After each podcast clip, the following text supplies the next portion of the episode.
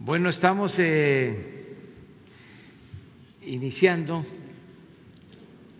la semana, nos van a acompañar el general secretario de la Defensa, el, general, el almirante Ojeda, secretario de Marina,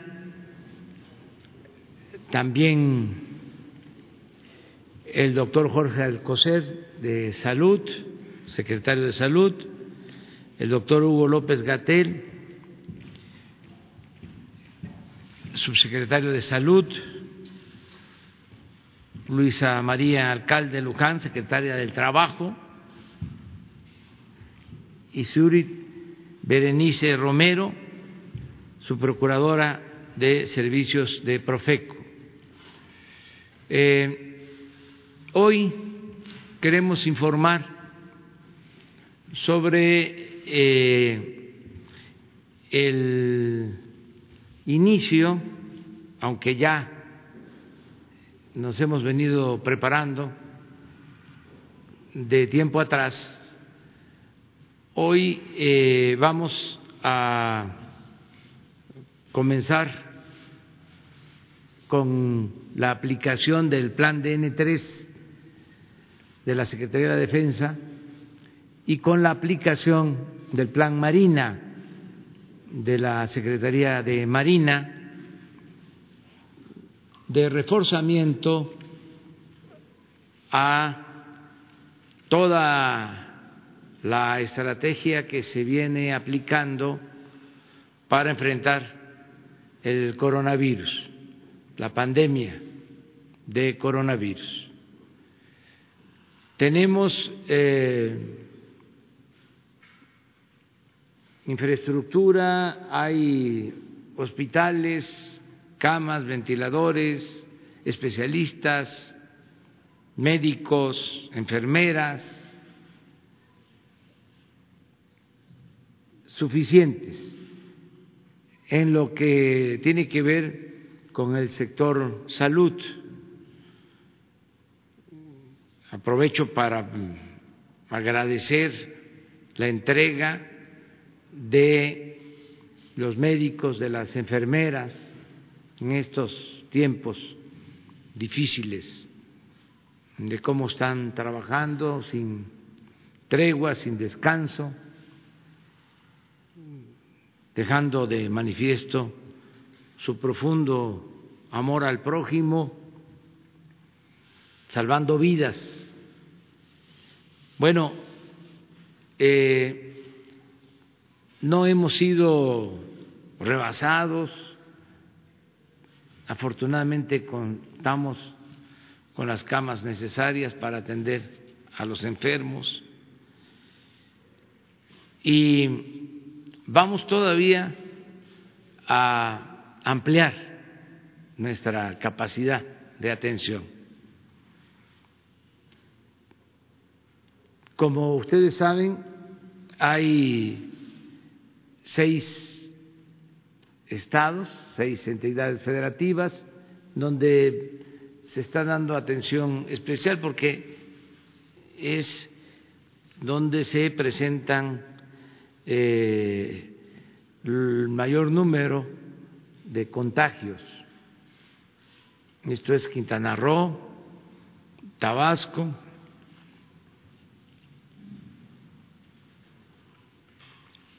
el, Estado de México, la Ciudad de México, Sinaloa y Baja California.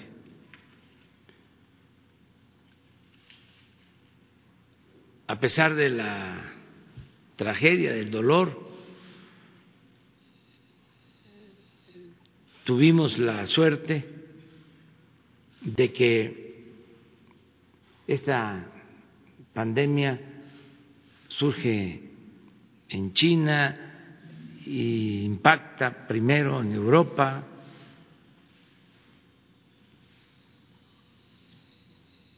y eso desgraciadamente causa mucho daño porque no estaban eh, preparados, nadie imaginaba lo que iba a suceder. Nosotros eh, hemos tenido más tiempo para prepararnos, porque hubiese sido muy difícil, hubiese resultado difícil eh, enfrentar esta pandemia eh, sin tiempo de preparación. Ya hemos hablado de cómo estaba el sistema de salud. Estaba en ruinas el sistema de salud público. Y esto nos permitió prepararnos y mejorar todo el sistema de salud público. Pero también otro elemento bueno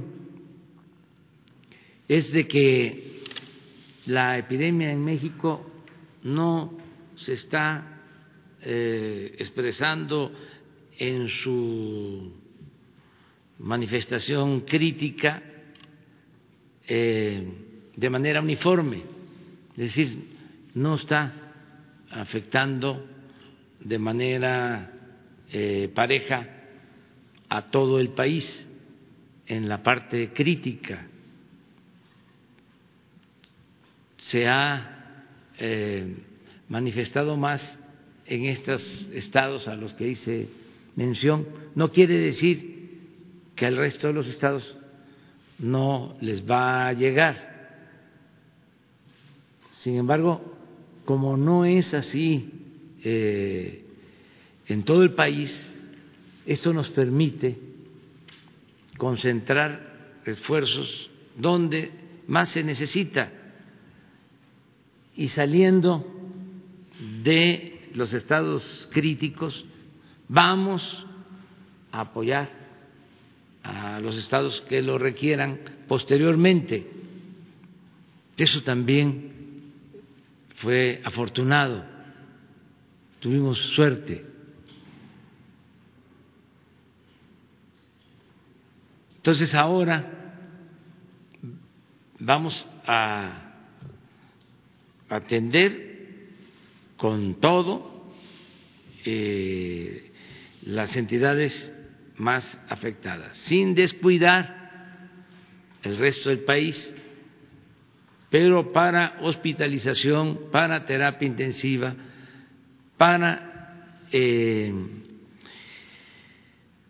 el uso de equipos como ventiladores, para contar con especialistas, es muy importante que se estén dando así las cosas en nuestro país. Eh, desde luego, vuelvo a insistir en la recomendación que nos hacen los médicos, los especialistas, los científicos, que han sido excepcionales es un equipo de lo mejor del mundo, empezando por el doctor Jorge Alcocer, eh, el doctor Hugo López Gatel, todos los médicos especialistas, eh, científicos que nos están ayudando. Eh, como ellos lo han recomendado desde el principio, lo más importante de todo es lo preventivo, el quedarnos en casa acerca de esta solicitud, de esta demanda, de esta necesidad. Les digo que ya falta poco, ya se ve la luz al final del túnel yo creo que va a ser nada más este mes. Ese es mi pronóstico. Incluso en algunos lugares eh, vamos a regresar a la normalidad poco a poco, con cuidado, eh, con medidas sanitarias desde el día 17.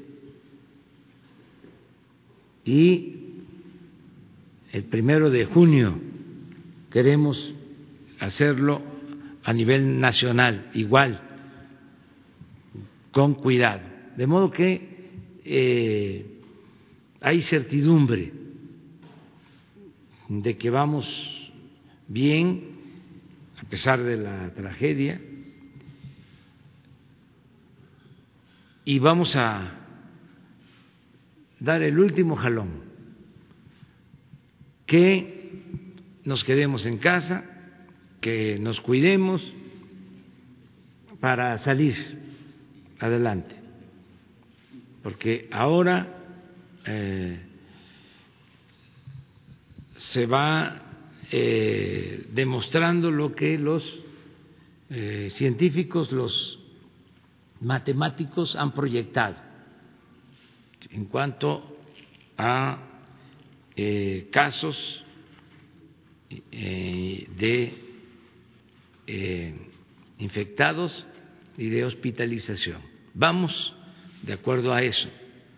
También aquí aprovecho para enviar mi solidaridad a los familiares de enfermos, de los que han perdido la vida, todo nuestro cariño, todo nuestro afecto. Eh, vamos pues a presentar en qué consiste este reforzamiento con el plan DN3 y con el plan Marina. Se me pasaba también comentarles que además de los secretarios de la Defensa y el secretario de Marina va a intervenir eh, Zoé Robledo del Seguro Social, ¿sí está Zoé? Para este, dar a conocer sobre eh, unos albergues para los médicos, para que puedan este, estar médicos que se están movilizando de otros estados para la ciudad y así eh, en otros eh, sitios. Entonces, si les parece, eh, empezamos.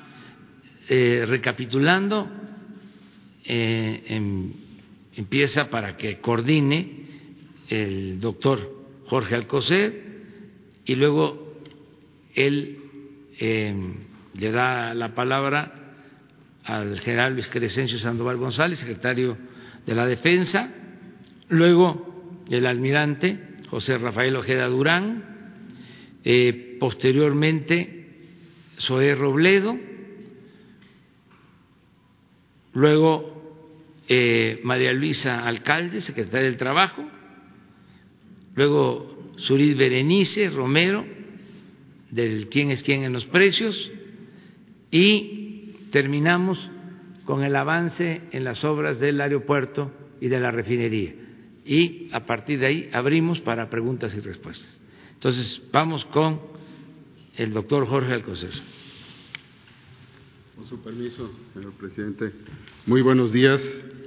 Eh, aprovecho la ocasión nuevamente para reiterar mi mensaje de agradecimiento a la población mexicana por su confianza, su gran solidaridad, comprensión y disciplina ante este difícil reto eh, poblacional. Este desafío que desde hace más de tres meses hemos estado atendiendo, como ya lo señaló el señor presidente, las autoridades de salud federales y estatales. Hemos enfrentado todo ello con responsabilidad y tino. Y en forma muy particular, hoy se unen a esta tarea la distinguida incorporación de dos instituciones de supremo valor e identificación con el pueblo de México, son parte de él, la Secretaría de Marina y la Secretaría de la Defensa Nacional. Su enfoque hacia los lugares con mayor demanda de camas estarán vigentes en unos minutos. Le pido para empezar esto, lo ya referido por el presidente, que Hugo López Gatel nos, dé, eh, nos recuerde el informe técnico al día de hoy. Por favor, Hugo.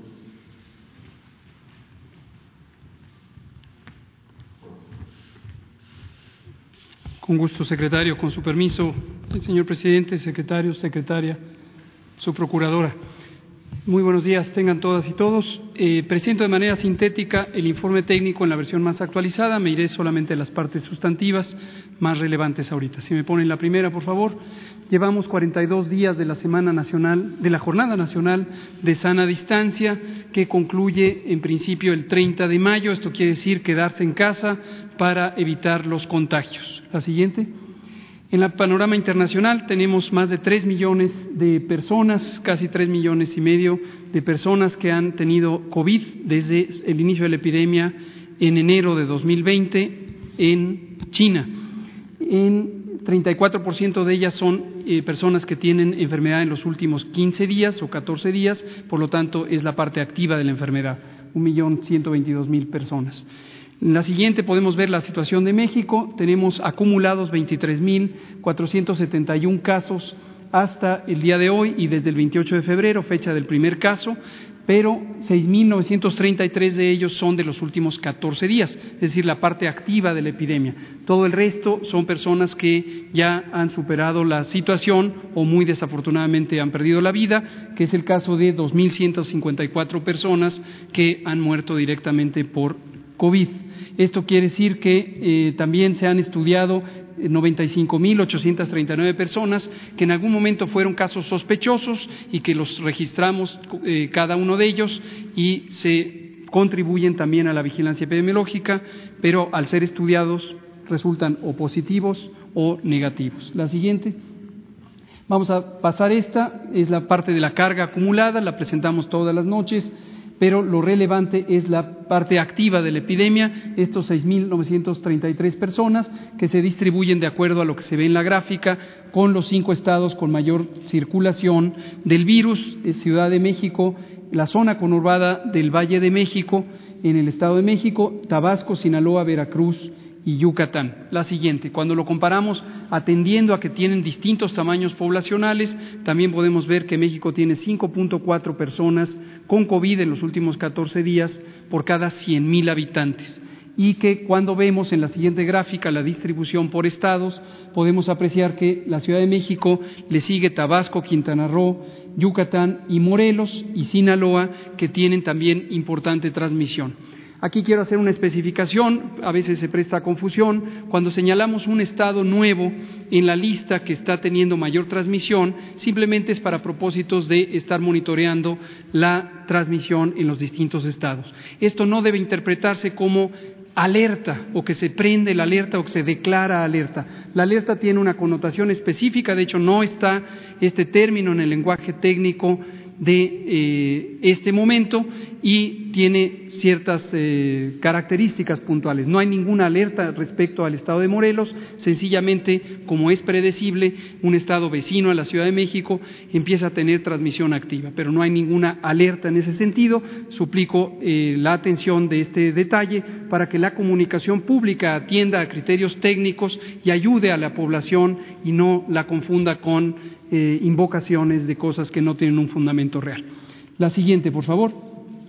Las defunciones, muy lamentables, todas y cada una de ellas, se presentan en esta forma en su distribución en el tiempo y, como se puede ver, siguen el mismo patrón gruesamente que los casos eh, que van ocurriendo. Y la última, vamos a saltarnos hasta la última, que es la que sigue, donde se muestra la curva acumulada de casos, estos 23.471 que se han ido sumando con un incremento diario que ha oscilado entre 10 al 6.3% y recordar que este porcentaje de aumento es respecto al día previo, pero de todos modos, como cada vez hay más casos, desde luego esto tiene un impulso importante de transmisión hasta que lleguemos al punto máximo de la curva que ha sido predicho con base en métodos eh, matemáticos robustos alrededor del 6 de mayo.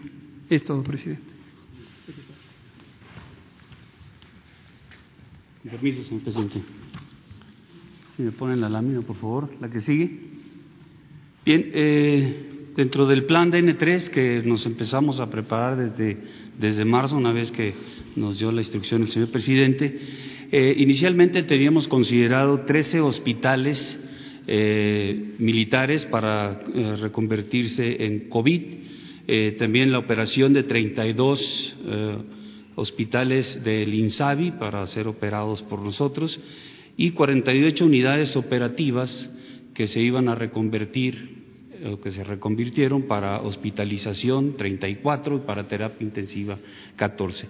En relación a los hospitales, también la instrucción del señor presidente es que todas nuestras instalaciones sanitarias se conviertan en eh, para atención al COVID. Es decir, tenemos 117 instalaciones en toda la República Mexicana que son hospitales de especialización, hospitales militares de zona y unidades médicas de consulta externa. Entonces, todas estas instalaciones eh, van a irse eh, poniendo en operación para la atención de la emergencia y aquí les daré a conocer las, primeras 30 que ponemos en operación y, eh, para poder atender la, la prioridad que se les dio a estos seis estados. Aquí tenemos inicialmente el Valle de México, que comprende la Ciudad de México y el Estado de México. Tenemos 12 instalaciones médicas eh, y cuatro unidades eh, operativas en reconversión. Eh, aquí ustedes pueden ver en hospitalización, tenemos en lo que es el Hospital Central Militar, que es nuestra principal instalación sanitaria, 649 camas, tenemos ocupadas 262 y disponibles 387. En terapia intensiva tenemos 21, tenemos 15 ocupadas, 6 disponibles. Aquí en este hospital tenemos 116 camas que ya tienen todo el sistema para poner nada más eh, los monitores y los eh, ventiladores que serían adicionales para esta cantidad de terapia intensiva. Nuestras instalaciones eh, están ubicadas, tenemos cercana a la Secretaría de la Defensa, en la, alcaldía de Miguel Hidalgo, tenemos el Hospital Central, el Hospital Militar de Especialidades de la Mujer y Neonatología, que aquí están sus camas de hospitalización y lo de terapia intensiva. Tenemos en, eh, Temamatla, en Santa Lucía, Estado de México, en San Miguel de los Jagüeyes, Estado de México, en el campo militar número uno en la Ciudad de México, aquí tenemos un hospital de zona y también una unidad operativa que la reconvertimos para hospitalización. Eh, en el Vergel Iztapalapa, en el Chivatito, aquí hicimos en esta parte del Chivatito una concentración importante para hospitalización, que tenemos aquí 210 camas, más 60 de terapia intensiva. Estas nada más están en espera de que nos lleguen los ventiladores, pero esas camas pueden ser utilizadas para eh, hospitalización. Eh, en Tlalpan también, en lo que es el campo militar del Heroico Colegio Militar, eh, en Temamatla, eh, este también la unidad médica de consulta externa es la propia de la Secretaría de la Defensa que se está poniendo a disposición, en Santa Fe, en Popotla, en Los Leones Tacuba y en Tlalpan. Todas estas instalaciones, las 12 instalaciones médicas más cuatro unidades operativas, tenemos un total de hospitalización, de posibilidades de hospitalización de 1.574 camas, tenemos actualmente 367 ocupadas y tenemos disponibles 1.207. En terapia intensiva, 117 eh, eh, en total y ocupadas 21, disponibles 96, con la aclaración que ya mencioné que eh, lo que es estas 80 estamos en espera de los, de los ventiladores. La que sigue, por favor. Para el estado de Sinaloa tenemos eh, un hospital eh, militar y un hospital del INSABI que estamos operando. Aquí tendremos la capacidad de 180 camas de hospitalización, tenemos 5 ocupadas, 175 disponibles. De terapia intensiva tenemos en nuestro hospital 10, de esas dos están ocupadas, 8 disponibles en el Hospital General de Culiacán, ahí ya tenemos listas las camas, pero nos faltan los ventiladores. Y estas camas, como ya mencioné, pueden ser utilizadas como hospitalización. La que sigue, por favor. Tabasco. Eh, tenemos eh, un hospital militar en Villahermosa, una unidad operativa reconvertida y tres hospitales del INSABI eh, operados por nosotros. Tenemos un total de camas de 150 de hospitalización, las mismas que están disponibles. De terapia intensiva tendremos 100, ya estas están en iguales circunstancias, pueden ser utilizadas como hospitalización, pero estamos en espera de los ventiladores para que se conviertan en terapia intensiva. Aquí sigue, por favor, Quintana Roo, tenemos eh, un hospital militar y dos eh, de INSABI. En, en Quinchetumal está nuestro hospital. Eh, tenemos otro hospital de especialidades oncológicas en Chetumal y un hospital comunitario en Tulum. en estas tres instalaciones tenemos un total de 115 camas este, de hospitalización, las mismas que están disponibles y en iguales circunstancias aquí tenemos en terapia intensiva 65 camas entre las tres instalaciones, ya se pueden ocupar como hospitalización, pero en espera de los ventiladores para convertirlas en terapia intensiva. Baja California, aquí eh, tenemos dos hospitales eh, militares eh, y dos unidades operativas reconvertidas. En el Ciprés está nuestro hospital, también una de las unidades que está en el Ciprés, Baja California, en Senada, está este, también reconvertida, un hospital en Mexicali y una de las unidades operativas en el aguaje de la Tuna, en Tijuana, también reconvertida. En total tenemos entre estas cuatro instalaciones 122 camas de hospitalización, únicamente están ocho ocupadas, disponibles 114. En terapia intensiva tenemos en nuestro hospital en Ensenada, en el Ciprés, tres eh, de camas de terapia intensiva, las cuales están disponibles. Y en Mexicali pondremos 20 camas eh, de terapia intensiva que están en la misma condición. Ya podemos utilizarlas de hospitalización, pero en espera de los ventiladores para convertirlas en eh, terapia intensiva. Eh, adicionalmente, mencionaré que el plan eh, DN3, en lo que ya hemos desarrollado, tenemos la seguridad a los almacenes del IMSS desde marzo, con 38 almacenes y empleando casi mil elementos. tenemos también medidas sanitarias en, los, cinco aeropuertos eh, hemos contratado hasta la fecha 4.225 profesionales de la salud para atender todas estas instalaciones, además de nuestro personal médico y especialistas, enfermeras, todo el esquema de sanidad eh, militar que está apoyando la, emergencia. Solamente nos faltan 347 eh, profesionales de la salud por este, contratar seguimos con la difusión y esperemos que en esta semana podamos eh, completar todo, todo, el personal requerido. Eh, este apoyo, además de, este apoyo de estos seis estados, tenemos eh, preparadas instalaciones, tanto unidades operativas como instalaciones sanitarias en 17 estados más que en el transcurso de esta semana quedarán ya también operativas, disponibles, y las iremos anunciando de, acuerdo, como ya mencionó el señor presidente, de la, prioridad que se les va dando. Eh, también hemos realizado la repartición de despensas en coordinación con los gobiernos estatales y eh, municipales. Hemos realizado el transporte de insumos por vía terrestre y por vía aérea. Eh, el transporte humanitario hemos repatriado 2.249 mexicanos de seis países, Argentina, Perú, Chile, Bolivia, Cuba. Eh, y también está eh, fabricando nuestra fábrica de vestuario batas, cubrebocas, uniformes quirúrgicos, gorras desechables para los médicos y zapatones quirúrgicos. Es eh, todo lo que estamos realizando por el momento en el plan de N3. Es todo, señor presidente.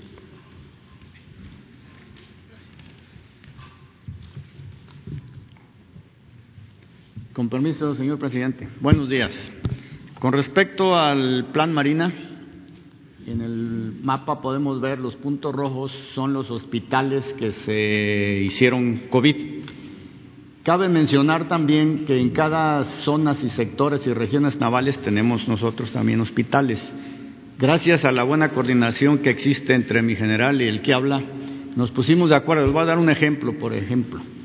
En Ensenada, en Ensenada ambos tenemos hospitales. Ahí quedamos en que él va a atender a, la personal COVID, personal civil, y en nuestro hospital vamos a atender a personal del ejército y personal de marina para que de esa manera el hospital de ellos, que tiene más capacidad, se pueda dedicar al COVID. Y así en otros puertos. Por eso es que nosotros nada más tenemos estos nueve lugares, donde en cada uno de ellos está la cantidad de camas disponibles. Lógico, la mayor eh, cantidad se encuentra aquí en la Ciudad de México. Tenemos los centros de aislamiento voluntario, tenemos también aviones que se dedican al traslado de personal. Tenemos cinco eh, aviones de ambulancias aéreas que tienen eh, equipo de terapia intensiva y cápsulas para llevar en caso de que se requiera personal de COVID. La que sigue, por favor. Aquí en la Ciudad de México contamos con un hospital que va a dar la, tiene una capacidad para 140 eh, personas internadas de COVID Igualmente tenemos tres centros de aislamiento voluntario, tiene una capacidad de 1.252 personas. Aquí, por ejemplo, este es un centro de aislamiento voluntario, esta es la dirección donde se encuentra y aquí tenemos la capacidad para dar alojamiento a 50 personas que estén positivos, digamos, no complicados. En caso de que se compliquen, se mandarían a hospitales. Tienen aquí todo absolutamente gratis, eh, alojamiento, comida, desayuno, comida, cena y atención médica. Igualmente tenemos aquí en este otro centro de aislamiento que es el, el CENSIS es nuestro donde se encuentra nuestra escuela médico naval y nuestra escuela de enfermería. Estos dos lugares están eh, contiguos. Aquí está la dirección también este, perdón, este, este se encuentra en aquí en las instalaciones del aeropuerto, donde era el, batallón de infantería de marina de guardias presidenciales. Y estos dos que se encuentran en la misma dirección, que les dan también eh, capacidad, tienen una capacidad de 320 personas positivas, le, repito, que no están en situación grave y que no quieran estar en sus casas para no contaminar, se pueden trasladar ahí. Igualmente en el Hospital Central tenemos para 120, 140 personas, ahí sí con estado crítico, hay ventiladores, etcétera. La que sigue, por favor. Aquí ya está más detallado. Tenemos, como les dije hace rato, cinco aviones de ala fija que son ambulancia. Tenemos también eh, eh, dos aviones de ala móvil eh, para, perdón, helicópteros también para traslado de personal y de equipo. Ayer, por ejemplo, hicimos un traslado en avión de Hermosillo a la Ciudad de México de ventiladores que nos pidió el INSABI, igualmente de Monterrey para acá.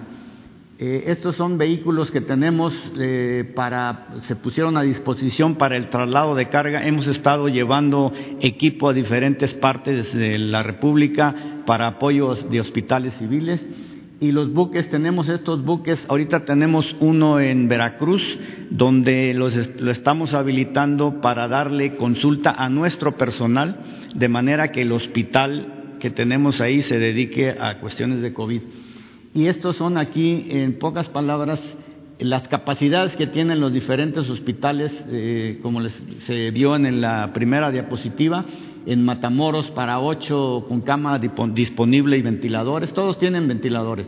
La Pesca cinco, en Tampico ocho, en Veracruz veinte, en el Centro Médico Naval ciento cuarenta, en Mazatlán ocho, en Vallarta ocho, en Lázaro Cárdenas ocho y en Acapulco doce, en total doscientos cuarenta y nueve. La que sigue, por favor.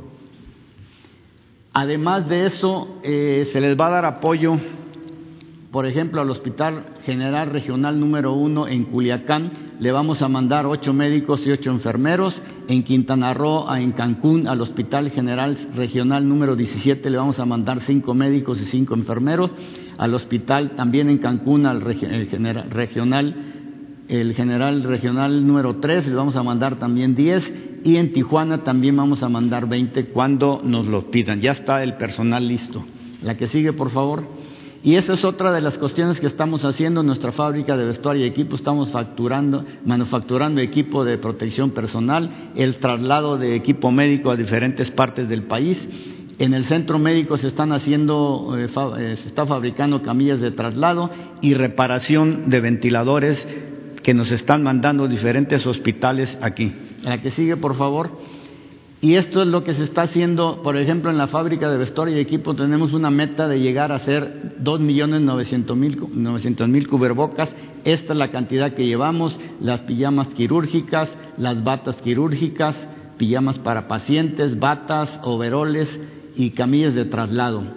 Esta es la fabricación de las camillas, esta es nuestra meta, llevamos esto. Igualmente, los ventiladores hemos recibido 99 y hemos reparado 31. Ahí hemos tenido un poco de problema por la cuestión de las refacciones, que como ustedes deben de entender, pues la cadena productiva hoy en día está un poco detenida, ¿no? Y el traslado de equipo médico con diversas aeronaves y vehículos. Creo que ahí termina. Con permiso, señor. Gracias.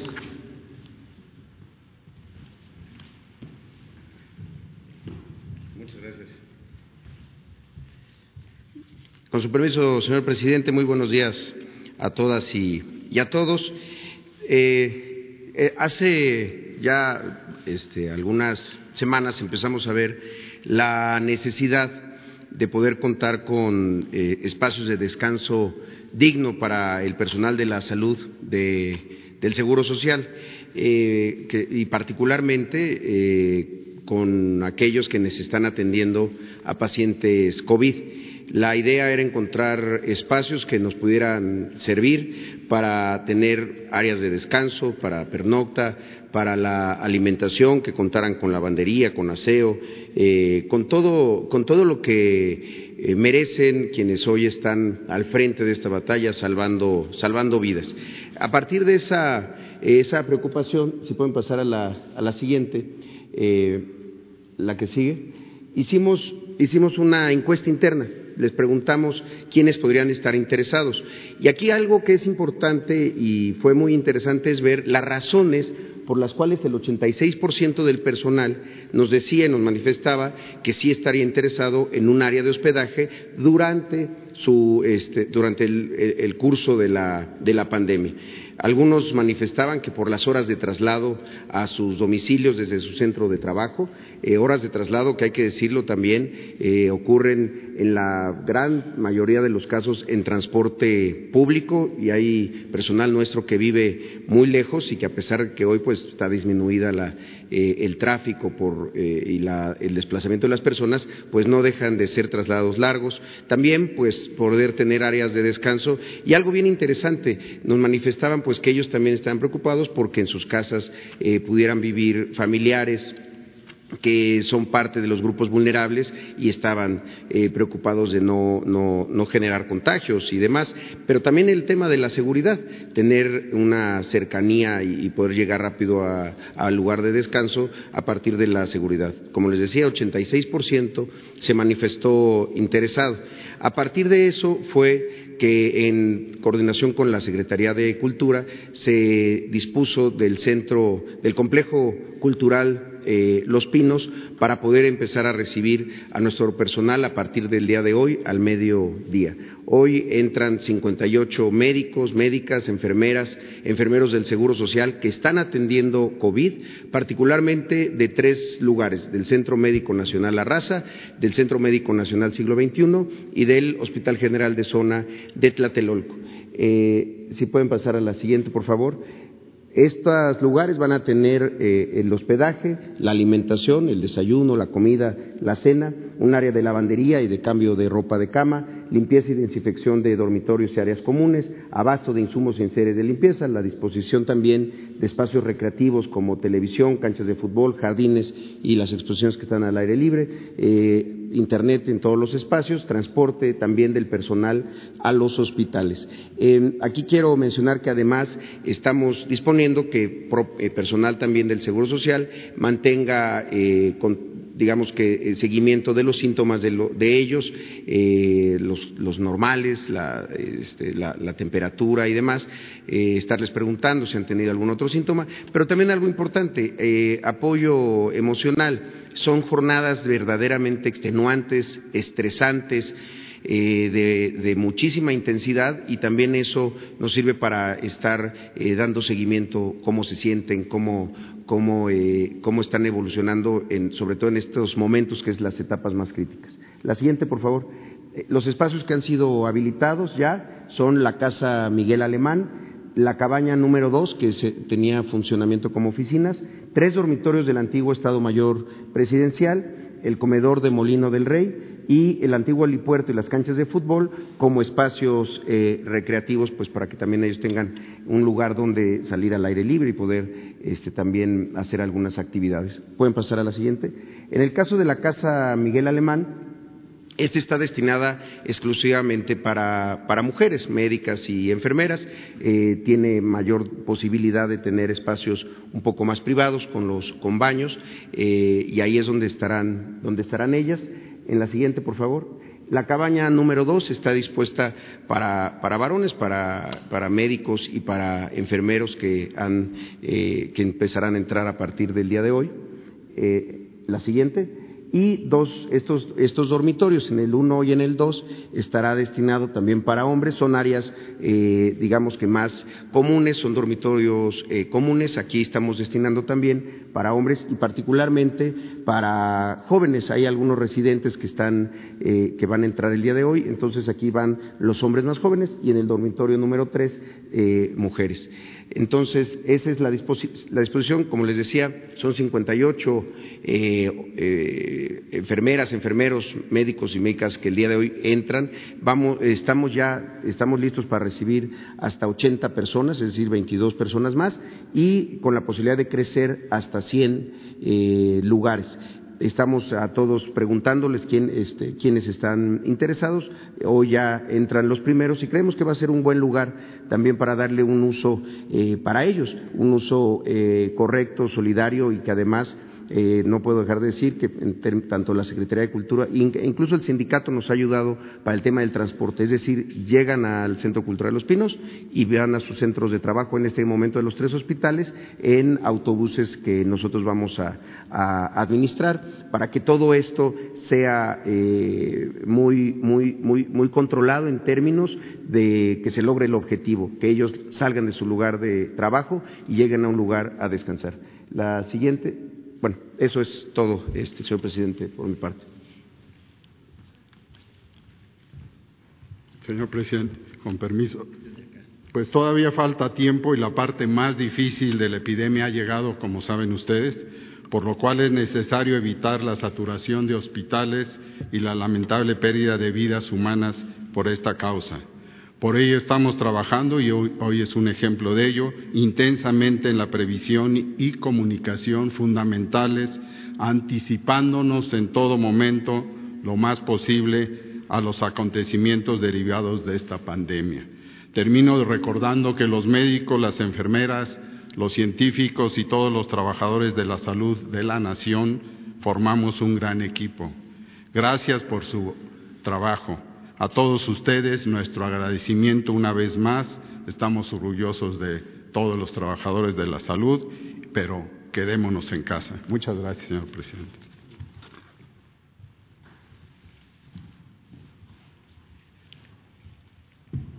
Presidente, con su permiso, colegas, secretarios, eh, para informar el día de hoy respecto a este ejercicio que hemos venido haciendo de quién es quién en el cumplimiento de las medidas sanitarias. Em, la siguiente, por favor. Aquí podemos mostrarles esta gráfica. Eh, a diferencia de la semana pasada, donde traíamos 13% de empresas que, eh, a pesar del exhorto deciden no suspender sus labores. Hoy ese porcentaje se reduce a 6%, el 94% de las empresas, negocios eh, cumplen, el 6% eh, insisten en no cumplir. Adelante. Esto eh, se puede ver desglosado así. Cuando llegamos el, el 48% ya están cerradas, 20% se exhorta al cierre y acceden al cierre, 26% realizan algún tipo de actividad esencial o tienen cerrada buena parte eh, de sus eh, industrias y quizá una cadena abierta para temas relacionados con la industria médica y el 6% eh, que se niega a cerrar. Adelante. ¿Cuáles son las industrias o las actividades económicas en donde se ha concentrado eh, las empresas no esenciales que se niegan al cierre? Tenemos comercio de productos no esenciales, es decir, venta de productos no esenciales 27%. La industria automotriz, esta también ya la habíamos mencionado la semana pasada, 27%. Industria textil, 11%. Eh, industria maderera 6% y otro tipo de productos diversos también 6% y aquí eh, tenemos otras otras actividades, tiendas departamentales, industria metalúrgica, eh, etcétera. Adelante. Aquí está por entidades federativas llamando nuevamente la atención que el 26% de estas empresas que se niegan al cierre se encuentran en los municipios más eh, afectados eh, por la pandemia. Adelante. Aquí tenemos algunos ejemplos de empresas que han eh, cumplido. Está el caso de Trico eh, componentes en Tamaulipas Matamoros. Ellos fabrican eh, parabrisas, hicieron una reconversión, están eh, trabajando con el 20% de la plantilla porque se están dedicando a cuestiones relacionadas con la industria médica, específico con ventiladores y todo lo demás pararon su actividad. está el caso de Baja Nautical, que es una empresa en Baja California, en Ensenada, con más de 50 trabajadores. Igualmente suspendieron y eh, hay algunos que con este material se están, se reconvirtieron para eh, cuestiones con eh, camillas. Tenemos luego el caso de Dumex, Chihuahua, en Ciudad Juárez. es una maquiladora, cinco mil trabajadores igualmente que accedieron eh, al cierre. Han cerrado eh, cuatro de cinco de sus plantas y la única que permanece abierta es porque está relacionada con equipo médico. Está el caso de Bachoco en Toluca, eh, en Toluca, ellos, como ustedes saben, eh, se dedican a la producción de carne y huevos, si bien se trata de una actividad esencial a la hora de hacer la visita, la inspección, eh, se verificó que cumplen con todas las medidas que se han determinado eh, para el caso de estas empresas que pueden continuar con sus labores. Luego tenemos respecto a las empresas que se niegan e insisten en no, en no este, cumplir con las medidas y detener sus actividades, tenemos a Grupo Electra en diferentes partes eh, del país con más de 10 mil trabajadores. Es un centro de trabajo no esencial que se niega al cierre. Tenemos también el caso eh, de Autofin en, aquí en la Ciudad de México. Eh, se dedican a la venta de vehículos automotores, no son una actividad esencial considerada por la Secretaría de Salud y aún así continúan con sus labores. Tenemos el caso también de eh, la empresa Campeche, en Campeche, una industria textil con más de 190 trabajadores que sin tener una actividad esencial eh, continúa laborando. Y finalmente una maquiladora en Saltillo, Coahuila eh, y Plaza con más de 100 trabajadores Igualmente es una empresa con una actividad no esencial que se ha eh, denunciado varias veces, hemos recibido varias denuncias al respecto y a pesar de que hemos insistido en el cierre, eh, no han acatado estas medidas. Eso es todo, presidente.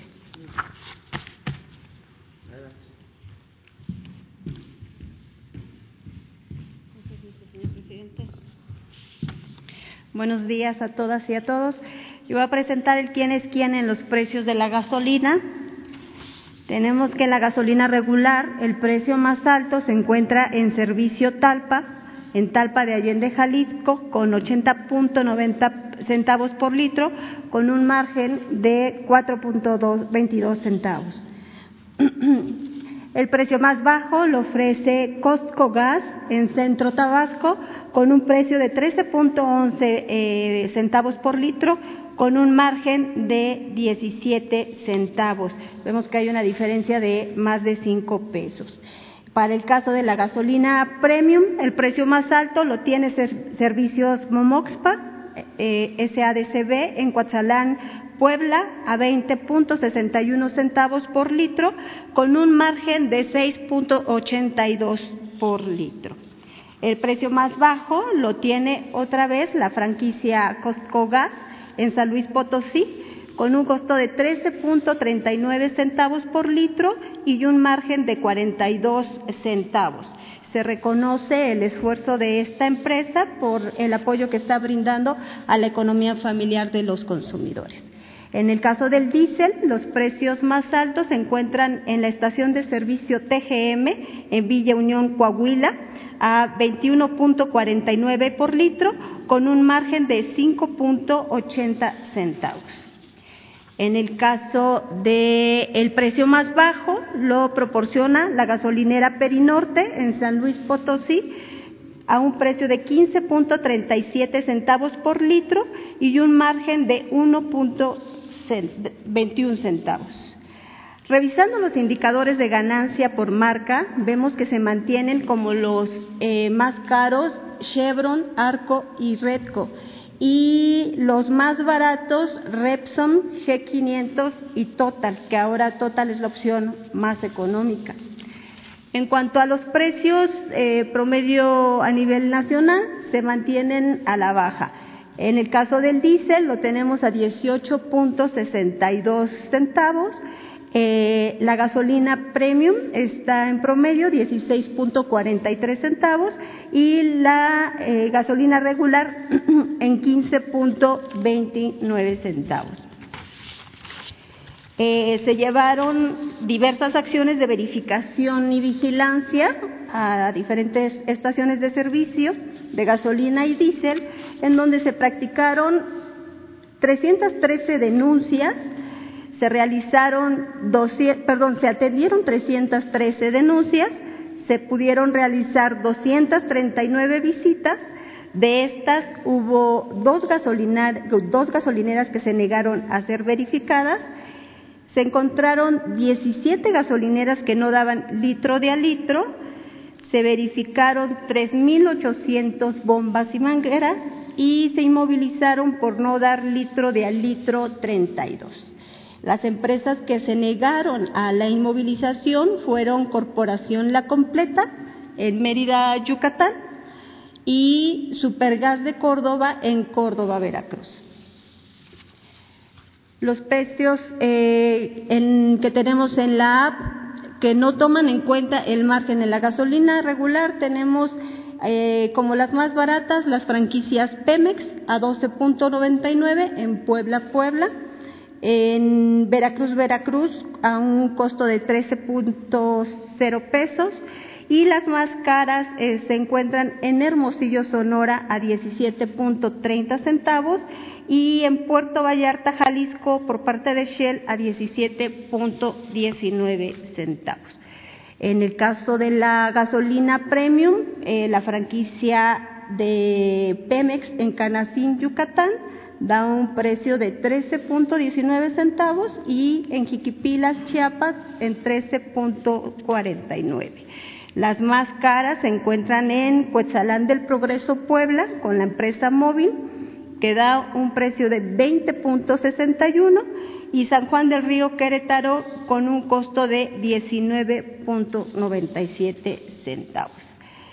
El diésel, el más barato, se encuentra en San Luis Potosí, San Luis Potosí, a 15.56 eh, por parte de la franquicia Pemex, en Fulox Gasolina, Marín Nuevo León, con un costo de 15.99. Y como los más caros están Golf a 20.99 en la frontera Coahuila y en Chiautla, Puebla, a 20.89. La Profeco sigue monitoreando los servicios sanitarios de las estaciones de servicio. En esta ocasión se monitorearon, se visitaron 3.352 eh, servicios sanitarios. Es todo, presidente. Gracias.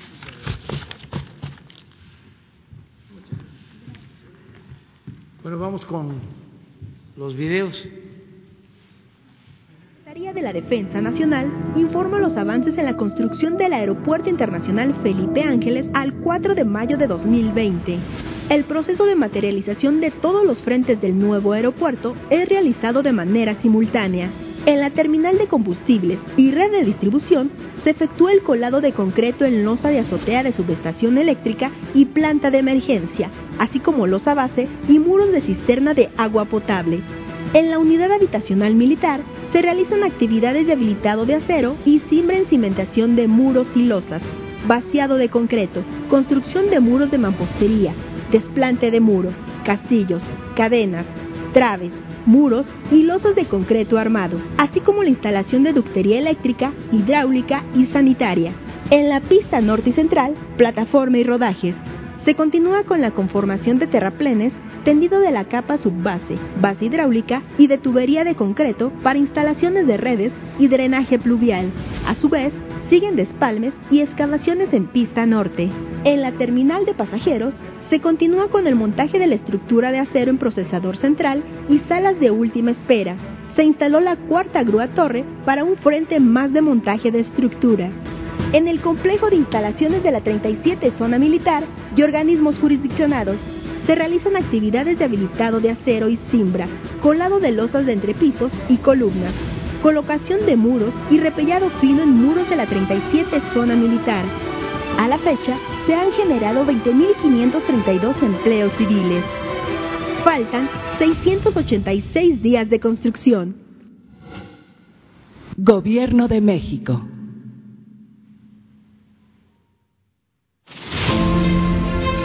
Hoy es 2 de mayo. Estamos en el área de las cimentaciones de las plantas de proceso. También vamos a mostrarles cómo quedará instalada la refinería en esta área que estamos construyendo.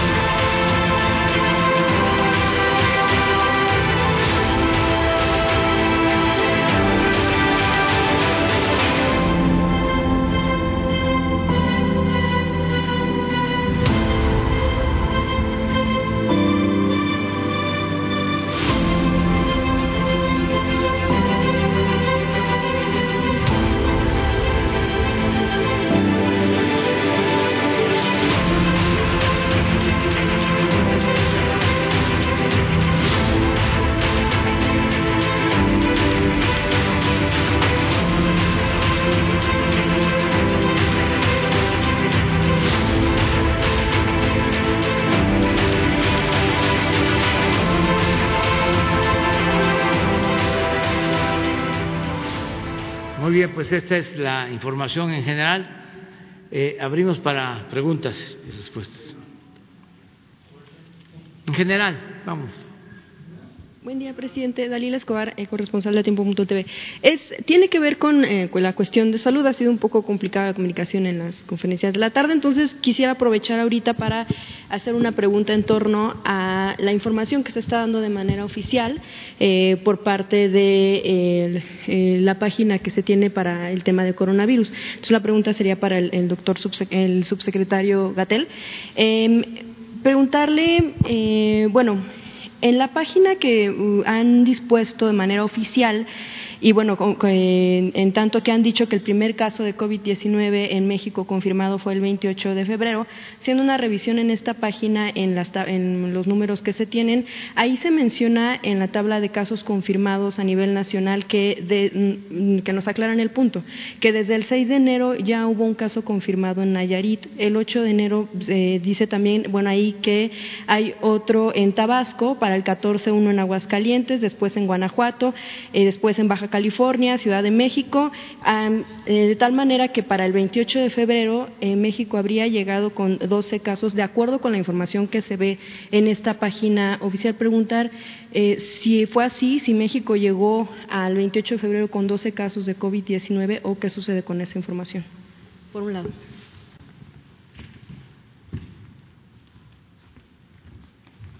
Con su permiso, presidente.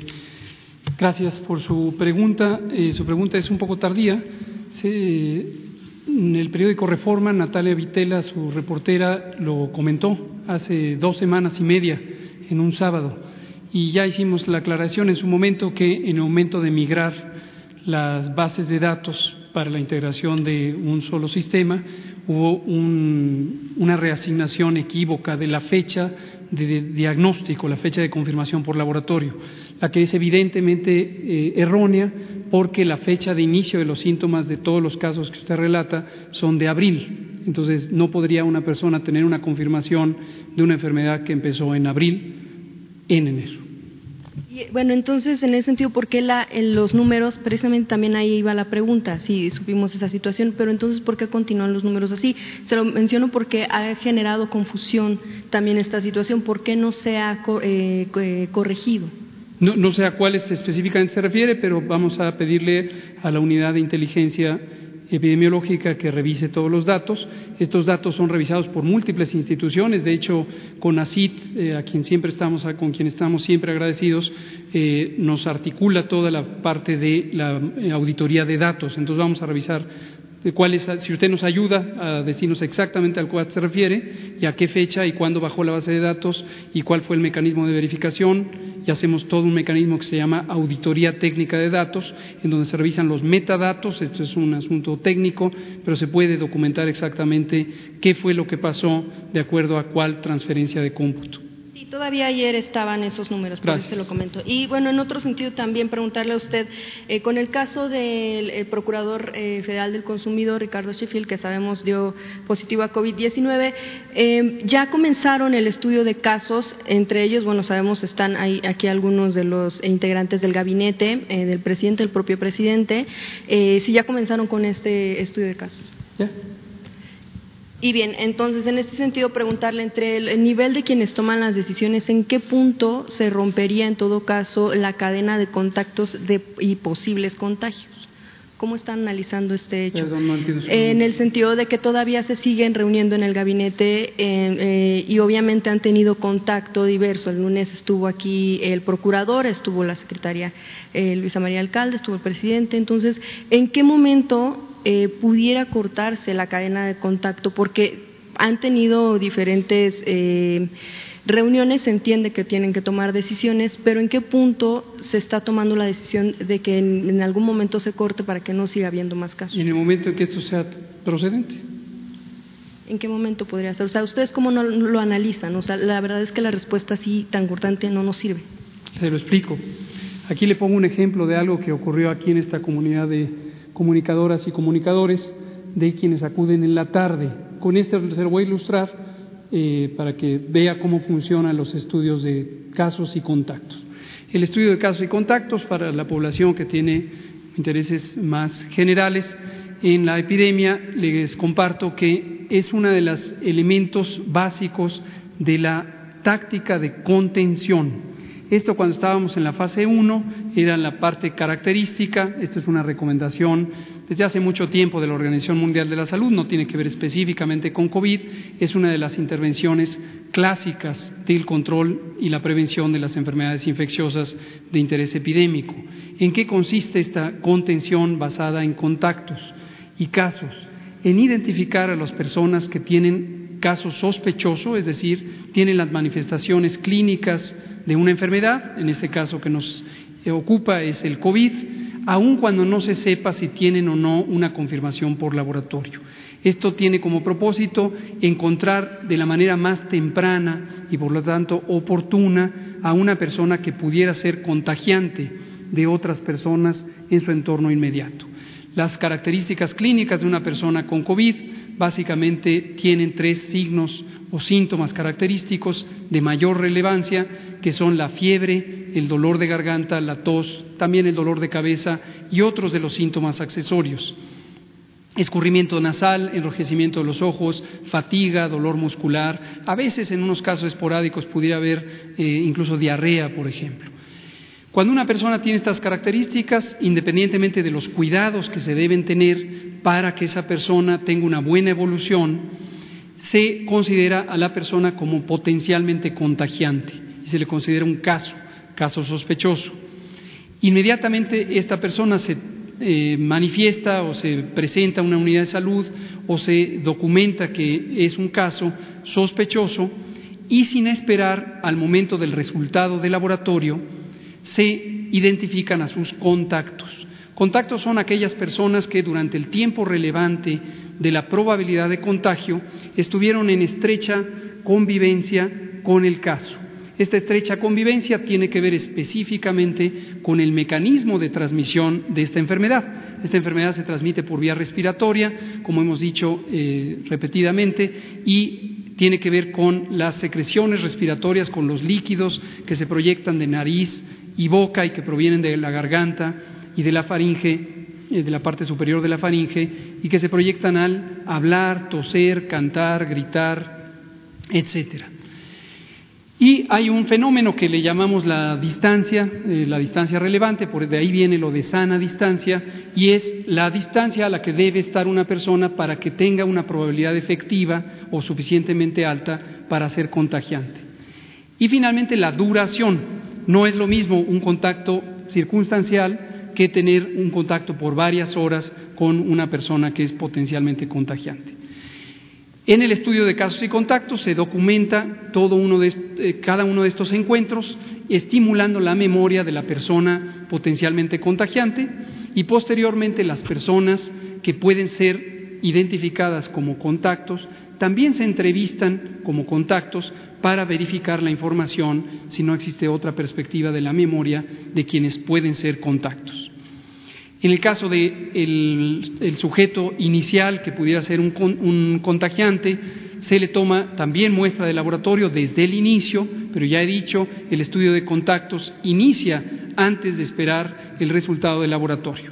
En un momento dado, cuando la persona potencialmente contagiante tiene un resultado de laboratorio, eso contribuye a identificar con mayor precisión la probabilidad de los contagios. Este fenómeno ocurre independientemente de que la persona sea un trabajador de la salud, sea un funcionario público, sea un tomador de decisiones políticas, sea un periodista, sea cualquier persona. Es decir, cada persona tiene, dadas sus características biológicas y sociales, una probabilidad dada de eh, estar involucrada en una cadena de contagios. No hay ningún fenómeno de discriminación ni en favor ni en contra de las personas. Entonces, esto es lo que se hace exactamente aquí, es lo que se hizo en el caso de la secretaria Sandoval, es lo que se hará en el caso de cualquiera y debería hacerse. ¿Tienen el número de contactos que tuvo Ricardo Sheffield o eso no lo van a manejar? No tengo esa información, pero en general fueron muy poquitos. Eh, eh, Ricardo Sheffield, eh, él hizo pública su información, por eso podemos hablar de ello. Hemos eh, aclarado eh, repetidamente también que es importantísimo conservar el respeto a la confidencialidad de las personas. Son personas, ¿eh? aunque tengan un cargo, hay que respetarlas como personas. Sé que son de interés público porque están en la esfera pública, vienen aquí y a todos ustedes les interesa proteger a nuestro gobierno, es el gobierno de este país, se lo agradezco. Pero hay que respetar su confidencialidad. Los estudios de casos y contactos son confidenciales, se trate de quien se trate, no tiene nada que ver con que tengan o no privilegios, ya lo he dicho, no hay esa concepción en nuestro gobierno y hay que respetar su confidencialidad. En este caso, se está atendiendo con el protocolo estandarizado de todos los ciudadanos de México. Y Presidente, eh, preguntarle también sobre el caso de, ya, hemos, ya se ha hablado del tema de los ventiladores, ya sabemos que va a haber un informe, pero yo quisiera preguntarle a usted si el asunto de la compra a sobreprecio de ventiladores al hijo del director general de la CFE, eh, Manuel Bartlett, no lo considera por influyentismo o amiguismo. Sí, esta es una información que dio a conocer la Asociación Mexicanos a favor de la corrupción, ¿no? La de Claudia X González, una persona muy honesta. Eh, miren, desde el inicio del gobierno dije que no iba yo a tolerar ningún acto de corrupción ni siquiera de mi familia, que solo me hacía cargo de mi hijo Jesús Ernesto, porque es menor de edad. De modo que quien sea acusado de actos de corrupción, de cualquier ilegalidad, tiene que ser investigado, sancionado y no debe de permitirse la impunidad. No somos iguales a los gobiernos de antes. A veces calienta porque nos confunden por ejemplo, el Reforma y otros medios que nunca denunciaron el saqueo que se llevó a cabo durante el gobierno de Salinas. Ahora son paladines de la decencia y de la honestidad. No somos iguales. Nosotros llegamos aquí para limpiar de corrupción el gobierno, para desterrar la corrupción. En este caso, la Secretaría de la Función Pública tiene que hacer su trabajo, tiene que hacer la investigación y si resulta responsable esta persona, tiene que ser sancionado. Igual el funcionario que entregó este contrato. Pero lo que quiero destacar, lo que está en el fondo, es ese afán de querer eh, debilitar a nuestro gobierno.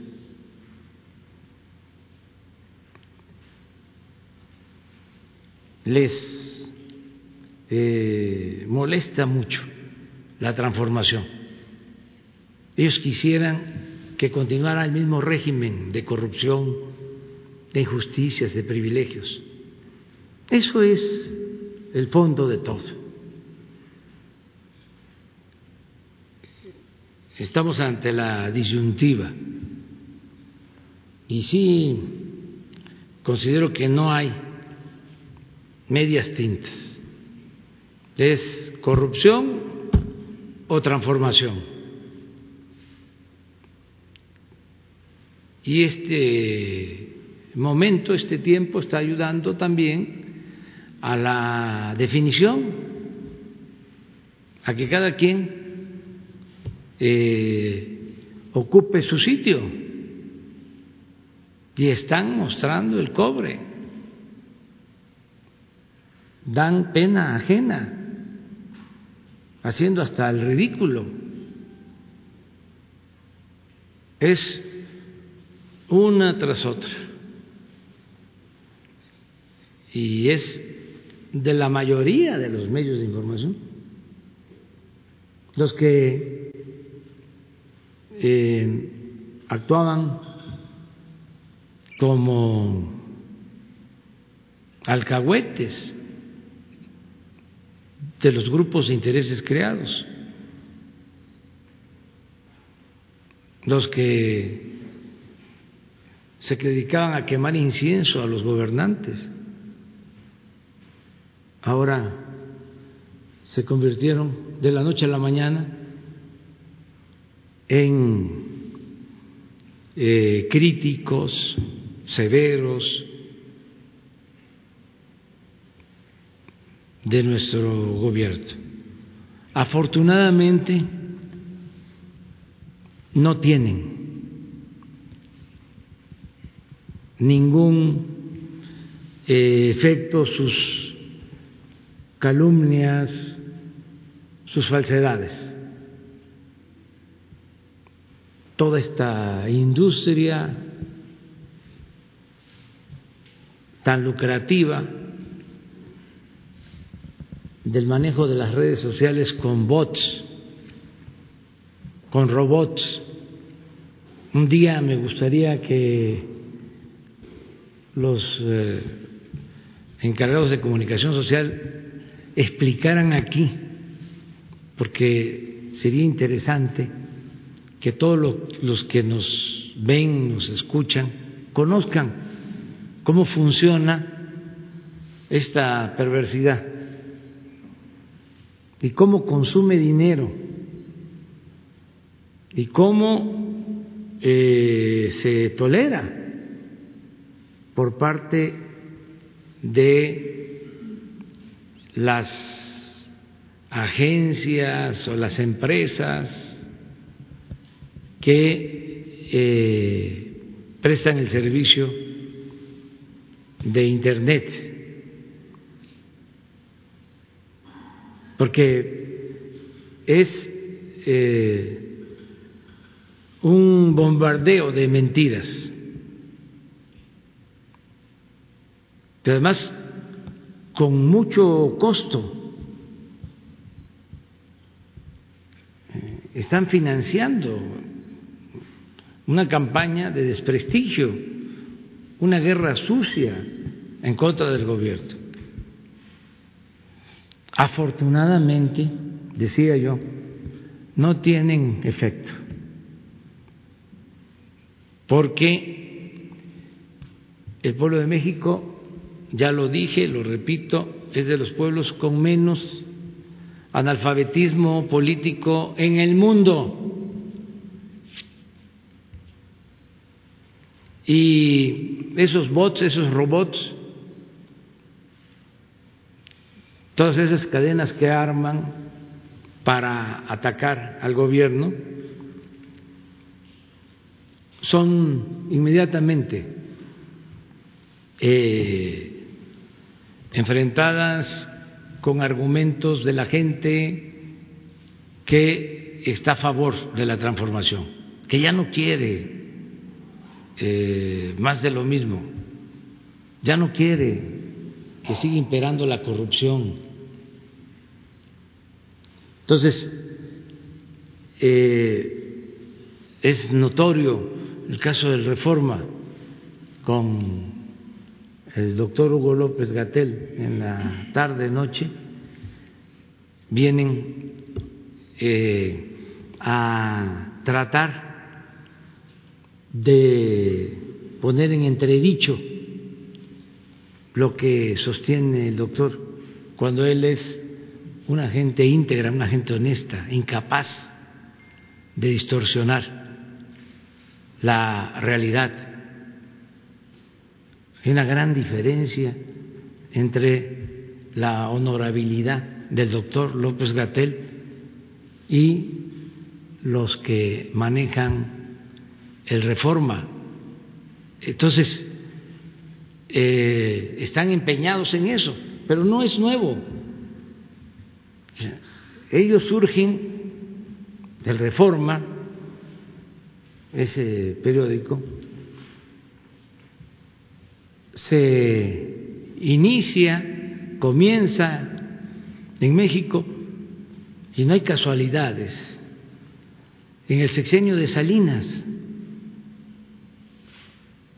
Es como eh, la fundación del PAN, que se da en 1939, un año después de la expropiación petrolera, cuando gobernaba el general Cárdenas, un presidente patriota. ¿Por qué surge ese partido? Para oponerse a la política popular y patriótica del general Cárdenas. Entonces, todo tiene su explicación. Y no es censura, es nada más aclarar, informar, eh, dar elementos para que nadie sea sorprendido. Los patrocinadores del Reforma, pues eran los dueños del país, se sentían los todopoderosos, eran los que hacían los grandes negocios al amparo del poder público, eran los que no pagaban impuestos. Y ahora, pues están molestos, están inconformes. Y no se detienen ni siquiera ante la tragedia, porque son tiempos en que deberíamos de estar pensando en cómo ayudar para curar a los enfermos, para salvar vidas, pero no, ellos andan en otra eh, eh, idea. Estamos como si estuviésemos no todo el pueblo, sino un grupo, este, está en una actitud muy inhumana, muy perversa, muy individualista. Es como eh, temporada de sopilotes. Entonces, que no se vaya a malinterpretar, que no digan, hay censura, autoritarismo. No, es solo aclarar. Ese periódico, desde el principio de la pandemia, empezó a insinuar de que estábamos ocultando, ocultando a los muertos querían llevar ellos una contabilidad de muertos. Imagínense la bajeza, la inmoralidad, la falta de escrúpulos de una prensa así. Entonces, eh, digo todo esto porque ya hay toda una campaña para este, de meditar al doctor Hugo López Gatel, eh, no les gustó, no les eh, agradó tampoco que tomáramos la decisión de que el doctor eh, fuese nuestro vocero, porque ellos querían que el gobierno fuese un desorden, un caos, y que primero no se manejara este asunto tan delicado con profesionalismo, con responsabilidad, y que no tuviésemos a los expertos que tenemos.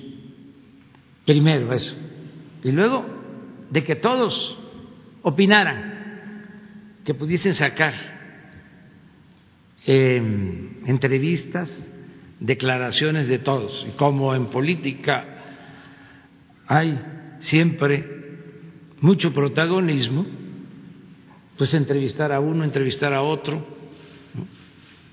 y al final eh, enrarecer el ambiente y poder decir, eh, no son los casos que ellos eh, dicen, no son los muertos, que ellos se informan que perdieron la vida. Eso es lo que querían. Pero decidimos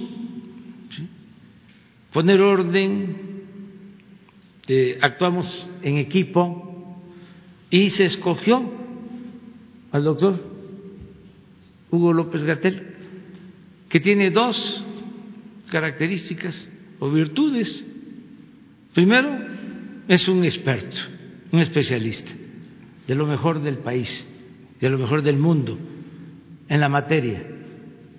Y segundo, es un hombre preparado, buen expositor, piensa bien y expone bien. Entonces, como ya no les está funcionando eh, su estrategia cada vez es más el desgaste, ahora van sobre el doctor Hugo López Gatel. Pero, como se diría antes, hoy me estaba yo acordando de las consignas cuando éramos estudiantes y marchábamos. Era que estaba yo viendo a, a Zoé, que pasábamos enfrente de lo que era Excelsior, en la marcha. Prensa vendida, prensa vendida, prensa vendida y luego pasábamos enfrente de un hotel de lujo y decíamos, ese hotel será hospital, ese hotel será hospital. Y ahora, la verdad que sí, este, ya son eh, las residencias se están convirtiendo en eh, hospitales y se está utilizando todos los espacios. Pero también lo otro que decíamos es, no está solo, no está solo, no está solo, no está solo. Bueno, hay... usted menciona eh, se debe a que pues en realidad el subsecretario se había comprometido a dar una información cierto día y no la dio. No bueno no se notó como un ataque sino simplemente se pidió que aclarara ese asunto. Y también en torno al tema del modelo Centinela bueno pues han surgido por supuesto muchas eh, eh, pues muchas manifestaciones de que hay confusión en los números. Sí nos ha explicado por qué ya no es válido, ya no, ya no es procedente para monitorear la fase 3, pero pareciera que igual los números que presenta, eh, incluso ayer, pues casualmente reduce el, el número al factor que se estaba teniendo anteriormente solamente es, es, cuestión como de aclarar eso, que no es que como que se ataque al subsecretario, sino que más bien es como pedir claridad en la exposición. Lo va a seguir haciendo este, en la tarde y mañana y pasado y lo repite y lo repite y lo repite y lo va a seguir haciendo. Pero creo que sí entendemos qué es lo que está detrás, cuál es el fondo del asunto. Eh, sin embargo, hay que tener paciencia y este, estar argumentando y argumentando y argumentando para eh, que no se dé ningún motivo, porque andan buscando eso. Entonces, este, se tiene el derecho a la información y nosotros vamos a cumplir con ese eh, derecho, el informar a todos. Y con respeto, digo todo esto porque pues es un asunto de carácter eh, público. Cuando hay muchas mentiras, se afecta se genera duda, se genera incertidumbre, se desprestigia a la autoridad. Entonces yo estoy obligado a eh, responder, aclarar, a replicar y hago uso de ese derecho. Muy bien.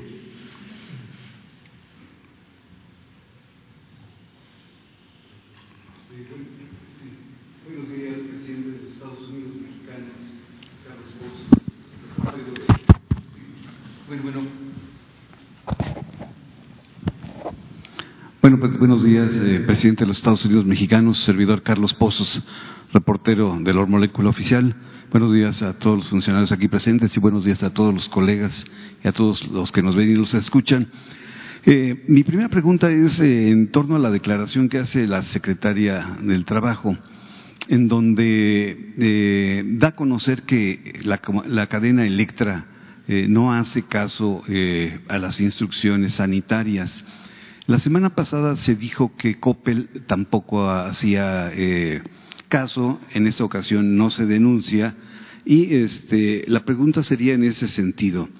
¿Usted le hará un exhorto eh, a través de este círculo de comunicación al señor eh, Ricardo Salinas Pliego o se procederá ya a esta cadena eh, en toda la República a clausu- clausurarlas o a las sanciones convenientes que le correspondan?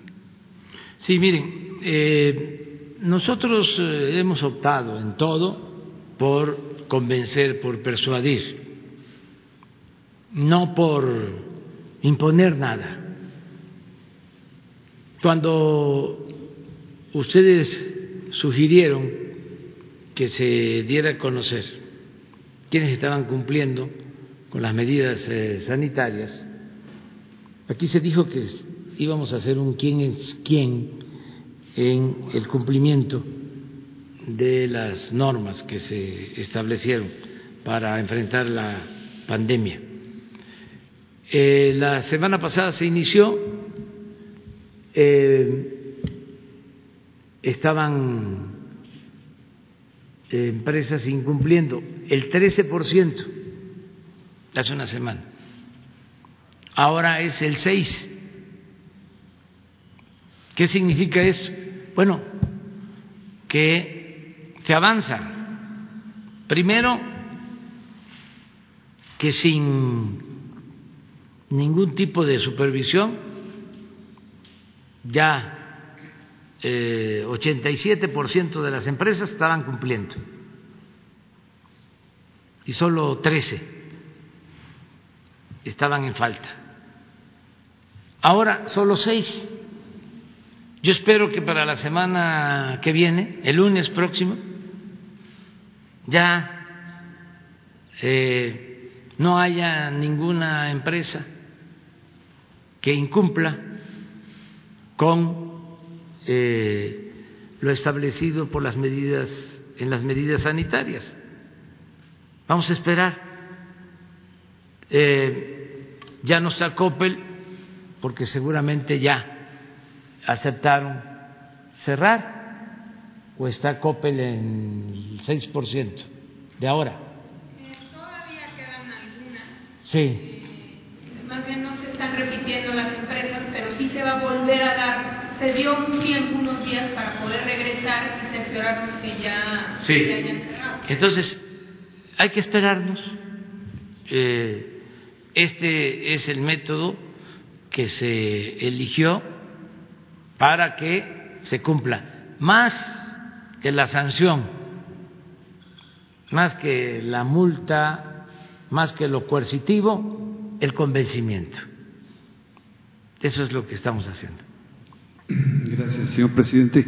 Eh, mi segunda pregunta viene a colación a las declaraciones de la ex embajadora de Estados Unidos en México, Roberta Jacobson. Eh, muchos de los voceros de esa prensa tradicional y caduca y otros eh, actores nada dijeron ayer a la nota informativa o a la, información que publica Proceso.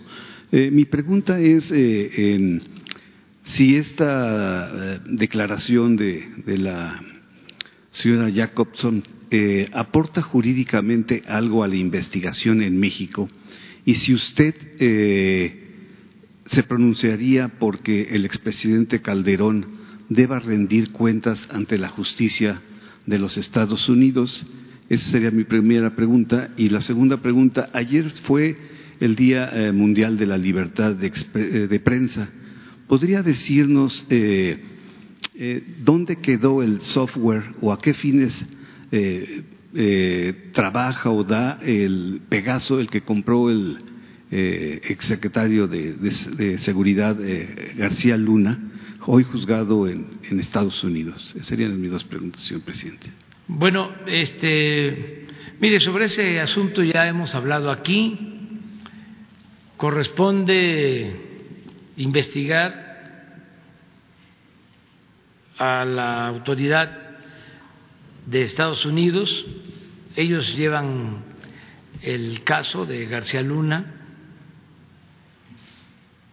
Es un proceso legal. No quiero yo eh, adelantar nada, solo diría lo que ya he sostenido, que es muy eh, lamentable que un secretario de Seguridad Pública esté al servicio de eh, un grupo de la delincuencia organizada. Que eso fue terrible, independientemente eh, si había complicidad hacia arriba o no. Imagínense eh, el secretario de Seguridad Pública en el tiempo en que se decide eh, declarar la guerra al narcotráfico, defendiendo o eh, protegiendo a uno de los grupos para eh, perseguir a otros.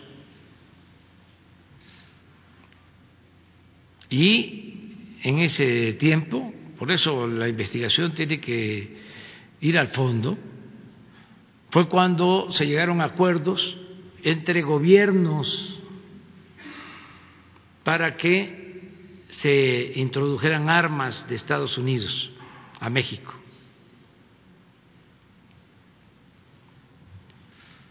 Armas que eh, se usaron para asesinar a personas. Entonces, sí amerita una investigación de fondo.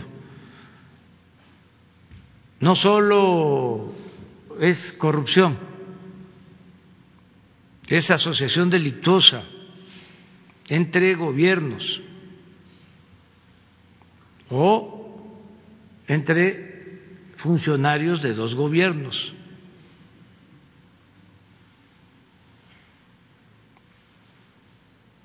Todo esto debe de ser analizado sin este, aspavientos, nada más justicia. Porque sí es grave. Eh, todo lo que sucedió. Que habían eh,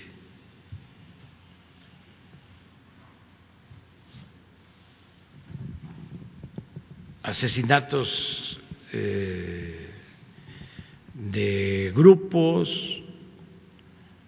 en, se violaron derechos humanos, desapariciones, todo eso.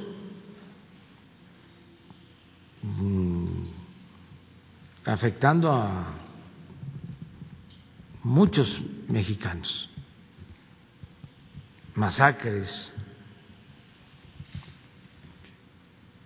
y escenas verdaderamente eh, deleznables. Recuerdo cuando asesinaron a un presunto delincuente o a una persona identificada como delincuente en Morelos que este lo acribillan y este profanan el cuerpo, le ponen billetes, dólares, cosas así, pues. ¿Por los montajes de televisión? Sí, pero ese tipo de cuestiones, o sea, eso no lo puede este, hacer una autoridad. Eso es este, violatorio de los derechos humanos más elementales. Entonces, todo eso debe de aclararse. Eso es un expediente abierto. Independientemente de las declaraciones de quienes puedan estar involucrados, yo creo que el gobierno de Estados Unidos debería, ya que inició la investigación, ir a fondo y investigar también a los funcionarios de la DEA, de la CIA, de el FBI, a todos los que intervinieron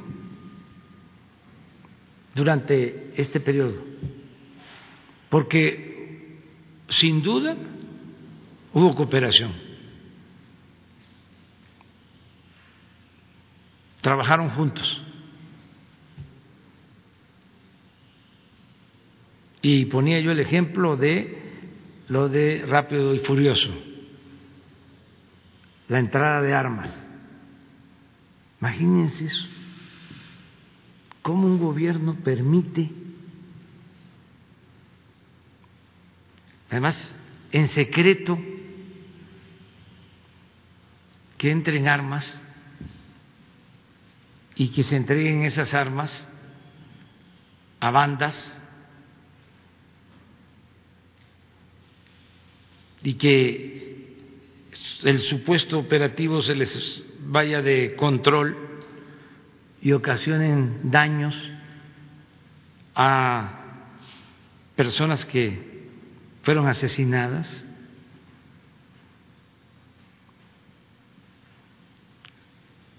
Sí, eh, hay que ver. Luego, lo de la acumulación de dinero.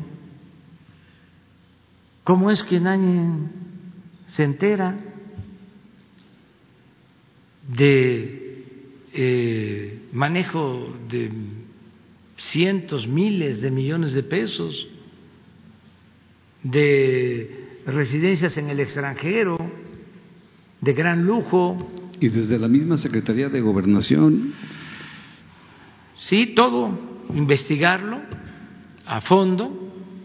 Eh, y sobre tu pregunta de este equipo que se compró, que se adquirió, pues eh, vamos a informar porque debe de haber ya este, pruebas, elementos.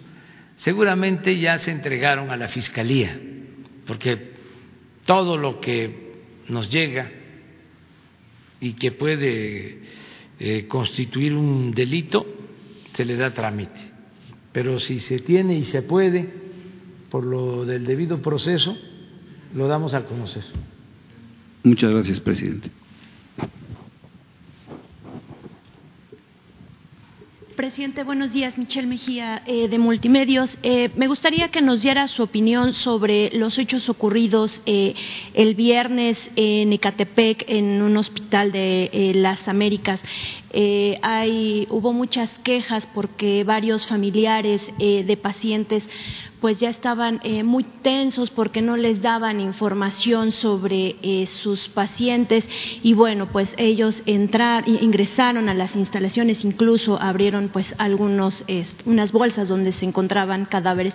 Que nos diera eh, su opinión al respecto, qué es lo que piensa sobre esto, si hay, si a raíz de esto hubo ya el fin de semana, pues digamos, algunos incidentes similares en algunos otros puntos. Si en las reuniones de seguridad ustedes han pensado eh, primero eh, pues reforzar eh, los hospitales, qué atención se les va a dar a estas a estos familiares de pacientes para que pues ellos tengan la, la, información en el momento preciso de cómo va evolucionando su paciente y me gustaría que eh, nos comentaran qué le puede decir a la población que, pues, a prácticamente dos, eh, dos meses más menos que llevamos de esta pandemia, todavía hay gente que no cree que el COVID todavía está presente, creen que hay invenciones, en fin, que esto no existe y que incluso también hay unas personas que creen que en los hospitales están eh, matando a los pacientes. ¿Qué nos puede decir al respecto? Bueno, es un asunto que tiene que ver con la información.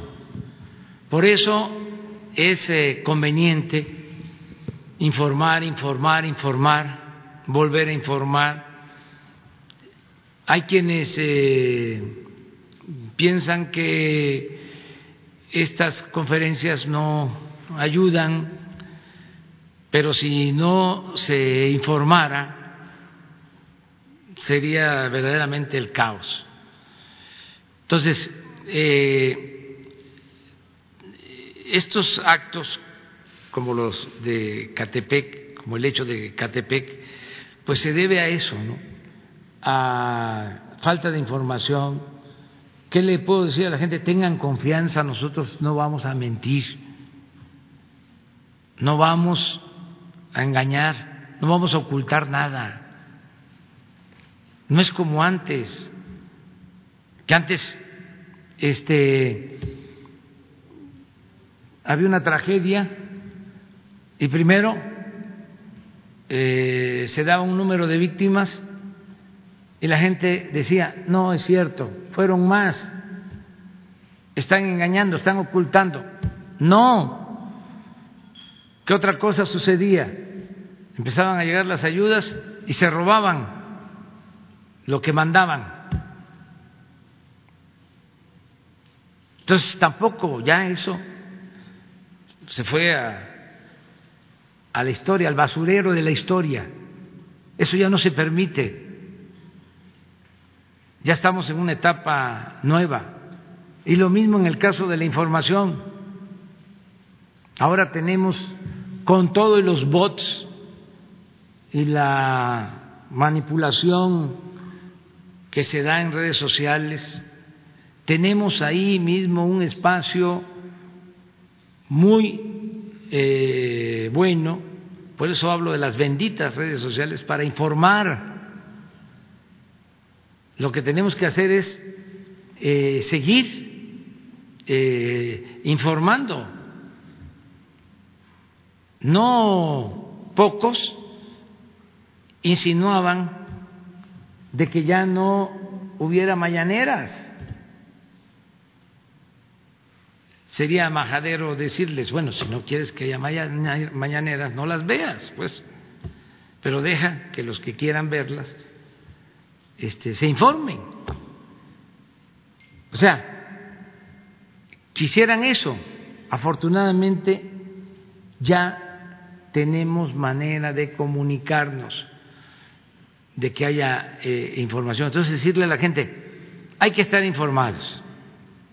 Y vaya que la gente está muy atenta y es muy receptiva y sensible. Vuelvo a decir, si hemos avanzado a pesar de los pesares, enfrentando el coronavirus, ha sido por la actitud responsable del pueblo de México. Número uno, el pueblo. Medalla de oro. Medalla de plata. Los héroes, las heroínas, los médicos, las enfermeras. Bronce, los especialistas. Esa es mi calificación, pero yo soy una opinión nada más. Este hay que recoger la opinión de todos, pero sí eh, hacer un reconocimiento a todos los que han hecho posible que a pesar de las pérdidas de vidas, de los enfermos, de los que sufren, eh, hemos podido reducir al mínimo el dolor si se compara con lo que desgraciadamente ha pasado en otros países. Entonces, vamos eh, trabajando de la mano, todos juntos, con sana distancia, desde luego, y eh, no creer rumores, todas esas campañas de desprestigio. Ahí también me explicaban un mecanismo para este, neutralizar a los bots. Me decían algunos, y es importante hacer una exposición sobre eso, sobre las redes, también para pedirle a Twitter y a Face ¿no? que nos expliquen cómo es que venden este, eh, publicidad para bots y además, sobre todo, que rindan cuentas, que haya transparencia. La regla de oro de la democracia es la transparencia. ¿Cuánto ingresa a las empresas en México, a estas este, empresas, por compra de publicidad? No se sabe. Pues yo pienso que podrían ellos informar. Bueno, pero regresando decían que si se contesta al bot, si se enganchan, que Andrés Manuel, que como me dicen, este se come las heces o las dice de más.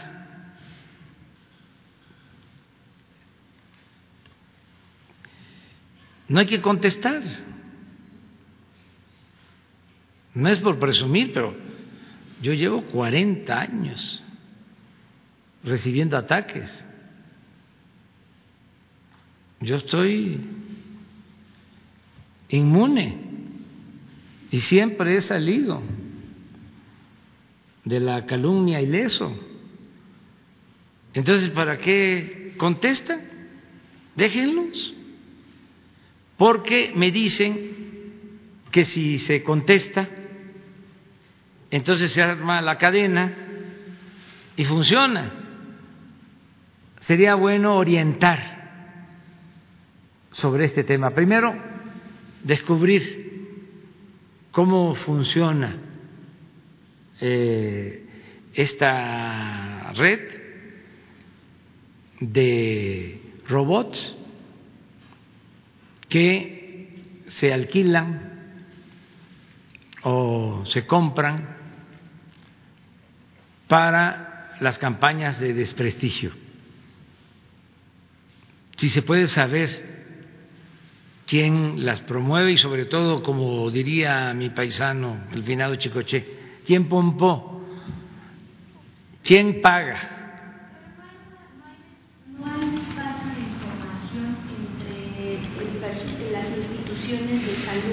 con los familiares de pacientes? No, hay siempre en todos los hospitales eh, trabajadoras sociales encargadas de la comunicación, pero la gente se desespera y si hay rumores, eh, si este, eh, se desatan este, em, estas eh, distorsiones de que eh, se está muriendo la gente, de que, estaba yo leyendo, les estaban quitando las rodillas porque se venden las rodillas. No, cosas, bueno, como este, hablamos de que son temporadas de sopilote, muy macabras. Entonces, ¿cómo se le hace ante esto? Informar. Que Hugo tenga también este, ese otro asunto de estar informando, informando, informando, y pedirle a las trabajadoras sociales, a los encargados de informar en los hospitales, que estén más eh, atentos a las inquietudes de los familiares de los enfermos. Eh, hay vigilancia en los hospitales. Ya nos está ayudando la Guardia Nacional y está ayudando también el Ejército, la Marina, pero no queremos militarizar los hospitales, no es eso, no lo consideramos eh, necesario. Si acaso, eh, protección, hay periodistas este, que se hacen pasar por médicos y se meten a los hospitales porque quieren encontrar ahí, no sé, enfermos no atendidos, o este, situaciones eh, mm, que puedan significar críticas. ¿no? Todo eso se está eh, haciendo, tampoco es general, son algunos casos, pero desde luego se magnifican. Entonces, lo mejor es portarnos bien, que todo el mundo ayude, que hagamos conciencia, yo les digo a los conservadores que una vez que pase la pandemia, este, que volvamos a, la confrontación política, ideológica, eh, respetuosa, que vayamos al debate, que es bueno, que es parte de la democracia pero que no mezclemos ahora lo relacionado con la pandemia, que no se vincule lo de la pandemia a lo político electoral, si es que se puede. Si ellos no quieren, pues de todas maneras nosotros vamos a ser respetuosos de sus eh, manifestaciones, solo que vamos a usar nuestro derecho de réplica. Bueno, eh, pues que eh, hay pruebas, hay evidencias de que es una pandemia, es algo mundial eh, y que es cosa de informarse, nada más.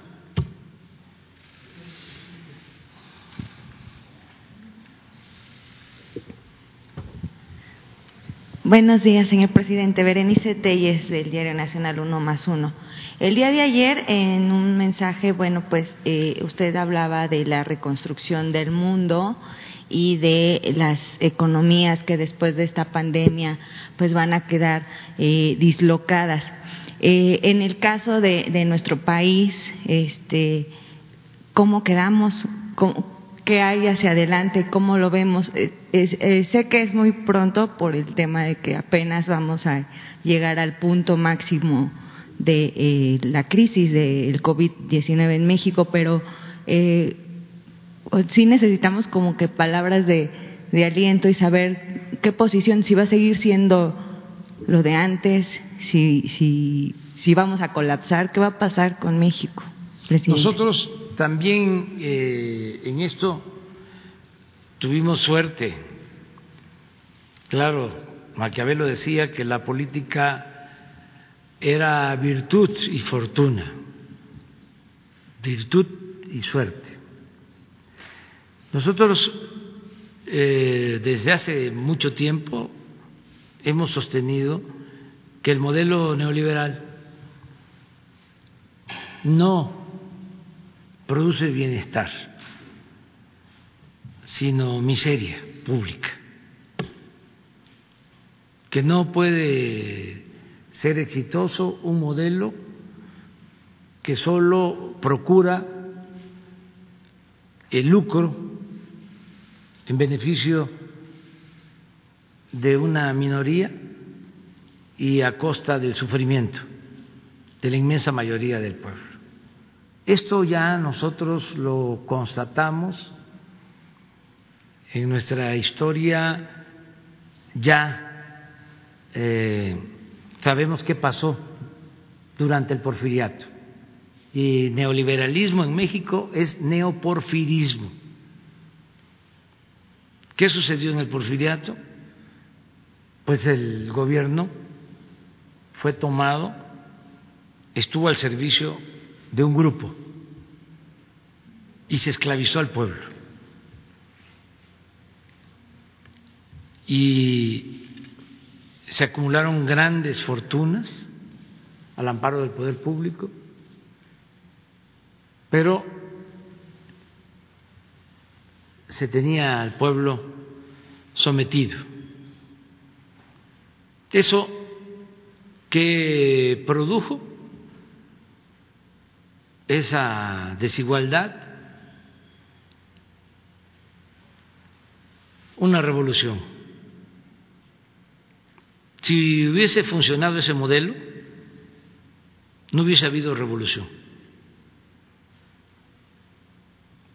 Hay insensatos que dicen que fue un buen gobierno el de Porfirio Díaz. Si eso fuese cierto, no hubiese habido una revolución social. Es lo mismo de ahora. Entonces, se acumuló mucha riqueza en unas cuantas manos, sobre todo en el gobierno de Salinas, se transfirieron los bienes de la nación, los bienes públicos a particulares, se profundizó la desigualdad social. México llegó a ocupar el cuarto lugar en el mundo en multimillonarios, cuarto lugar, solo superado por Estados Unidos por Alemania y por Japón, al final del gobierno de Salinas. Entonces, esa desigualdad pues produjo todo esto que estamos ahora padeciendo. Esa corrupción, porque llevar a cabo esas operaciones de traslado, de dominio, pasar lo público a privado, es corrupción. Privatizar, lo hemos dicho varias veces, según el diccionario, es convertir lo público en privado. Entonces, eso es lo que se aplicó en el mundo. Hace 40 años comenzó esa política neoliberal. Hicieron ensayos en algunos países. Incluso el modelo fue impuesto con dictaduras. y aparentemente era la panacea, era la modernidad.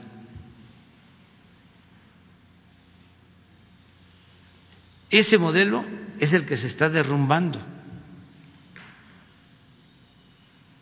El coronavirus no produjo ese derrumbe, lo precipitó. Ya el modelo estaba dañado. Tan es así que no solo fue el coronavirus, eh, vino la crisis de precios del petróleo y así ya es un modelo eh, vulnerable ante todo, una epidemia, eh, una crisis financiera, un fenómeno natural, ya se está cayendo. Entonces, tenemos que pensar en un modelo alternativo. Desde luego, fraterno, solidario, que no concentre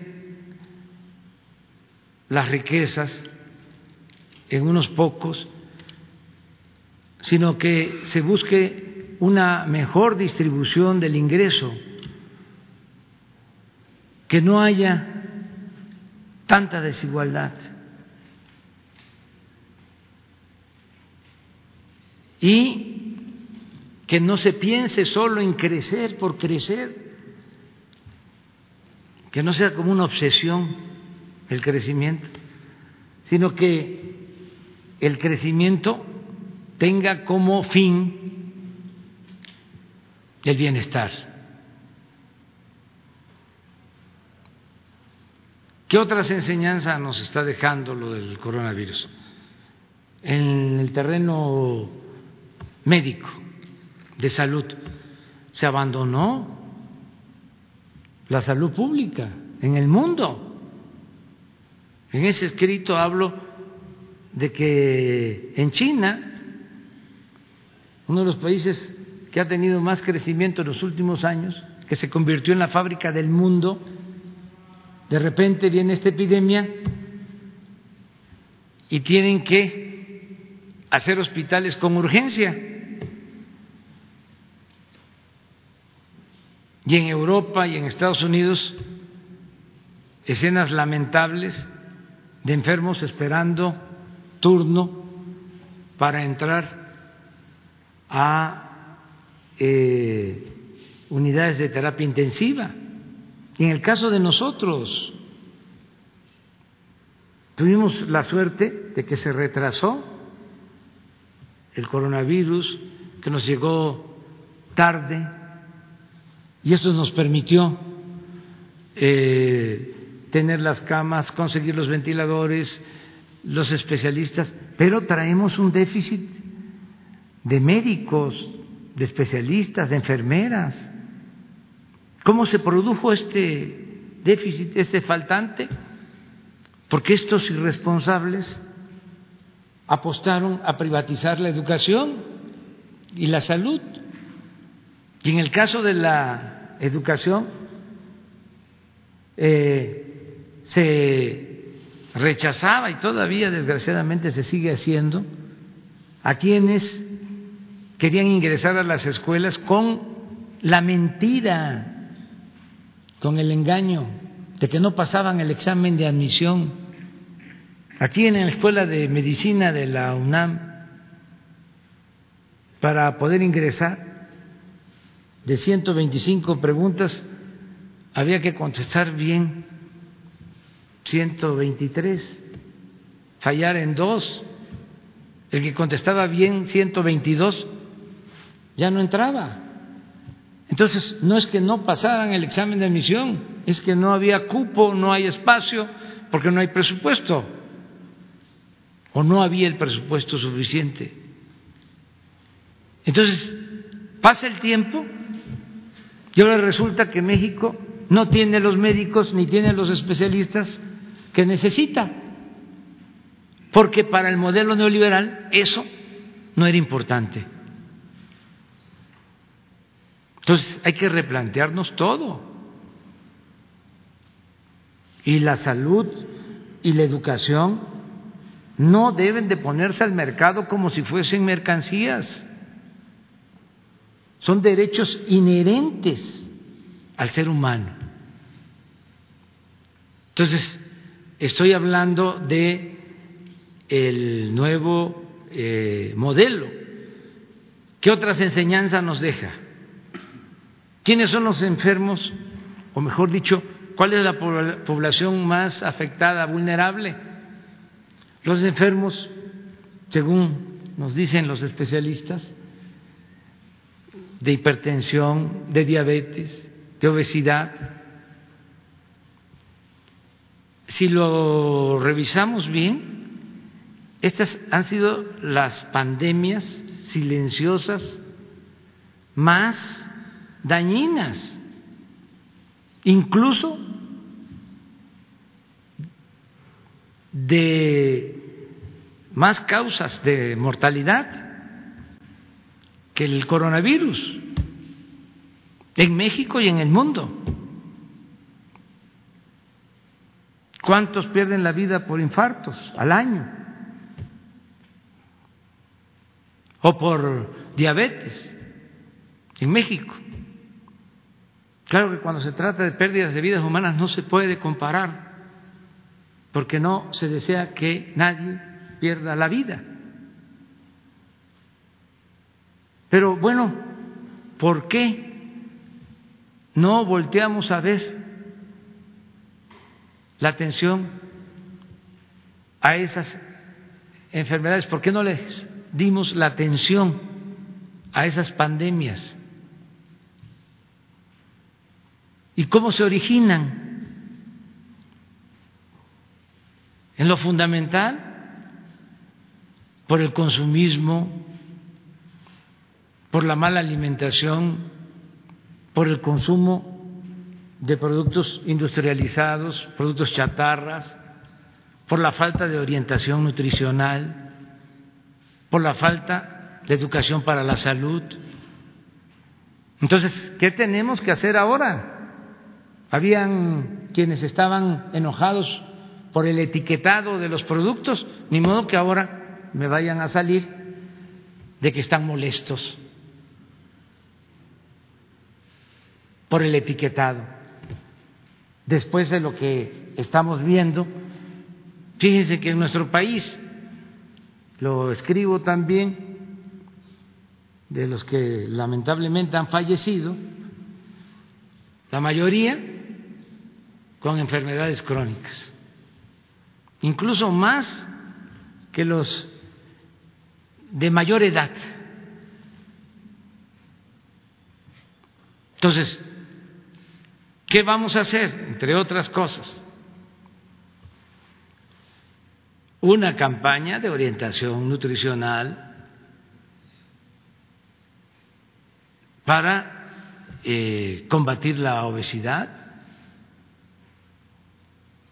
Eso lo tenemos que hacer, eso es obligado después de la pandemia. Y lo otro, en lo económico, pues distribuir el ingreso, distribuir el presupuesto, lo que ya estamos haciendo. Me da mucho gusto que martes, miércoles y jueves, porque el viernes fue día primero de mayo, se entregaron más de 60 mil créditos a pequeños empresarios que tienen trabajadores en el Seguro Social. Y hoy comienza la entrega de un millón de créditos para pequeñas empresas familiares. Hoy en la tarde, por eso es importante que de seis a siete, antes de doctor Hugo, se eh, informen sobre estos créditos. Hoy empieza un millón. Ya han aceptado porque se hizo una consulta más de 800 mil. Ya van a empezar a distribuirse estos fondos, primero de manera electrónica, eh, y con un ordenamiento para que no se saturen las sucursales de tres bancos, Santander, Azteca y Banorte. Esto es aparte de los créditos para los empresarios del Seguro Social. Y eh, vamos a dispersar muchos fondos, mayo, junio, es el nuevo modelo, fortalecer el mercado interno, fortalecer la capacidad de consumo del pueblo, la capacidad de compra, para reactivar lo más rápido que podamos la economía. Ayer hablaba yo precisamente en ese escrito que la situación económica mundial pues eh, se torna complicada independientemente de la devaluación de las monedas, los pronósticos de crecimiento en Europa, en Estados Unidos, son de menos siete, es decir, va a haber decrecimiento económico, en promedio siete por ciento. Va a caer la economía en el mundo. Solo va a crecer, de acuerdo a los pronósticos, la India, creo que 1.5, y China 1.2 que es algo nunca visto para los últimos tiempos. Bueno, aún con este panorama, así, ¿qué le digo a los mexicanos, a nuestro querido pueblo, de que nosotros vamos a salir adelante, que tengamos fe, que vamos a poder salir bien de la pandemia y vamos también a eh, remontar la crisis económica y se va a garantizar el bienestar de nuestro pueblo. Eso es lo que puedo comentarles. Ya se terminó. Este, mañana, quedas mañana tú, ¿sí? Mañana, dos, tres, por favor, Jesús, por favor por favor, mañana. Bueno, que la pasen bien. Iniciamos la semana.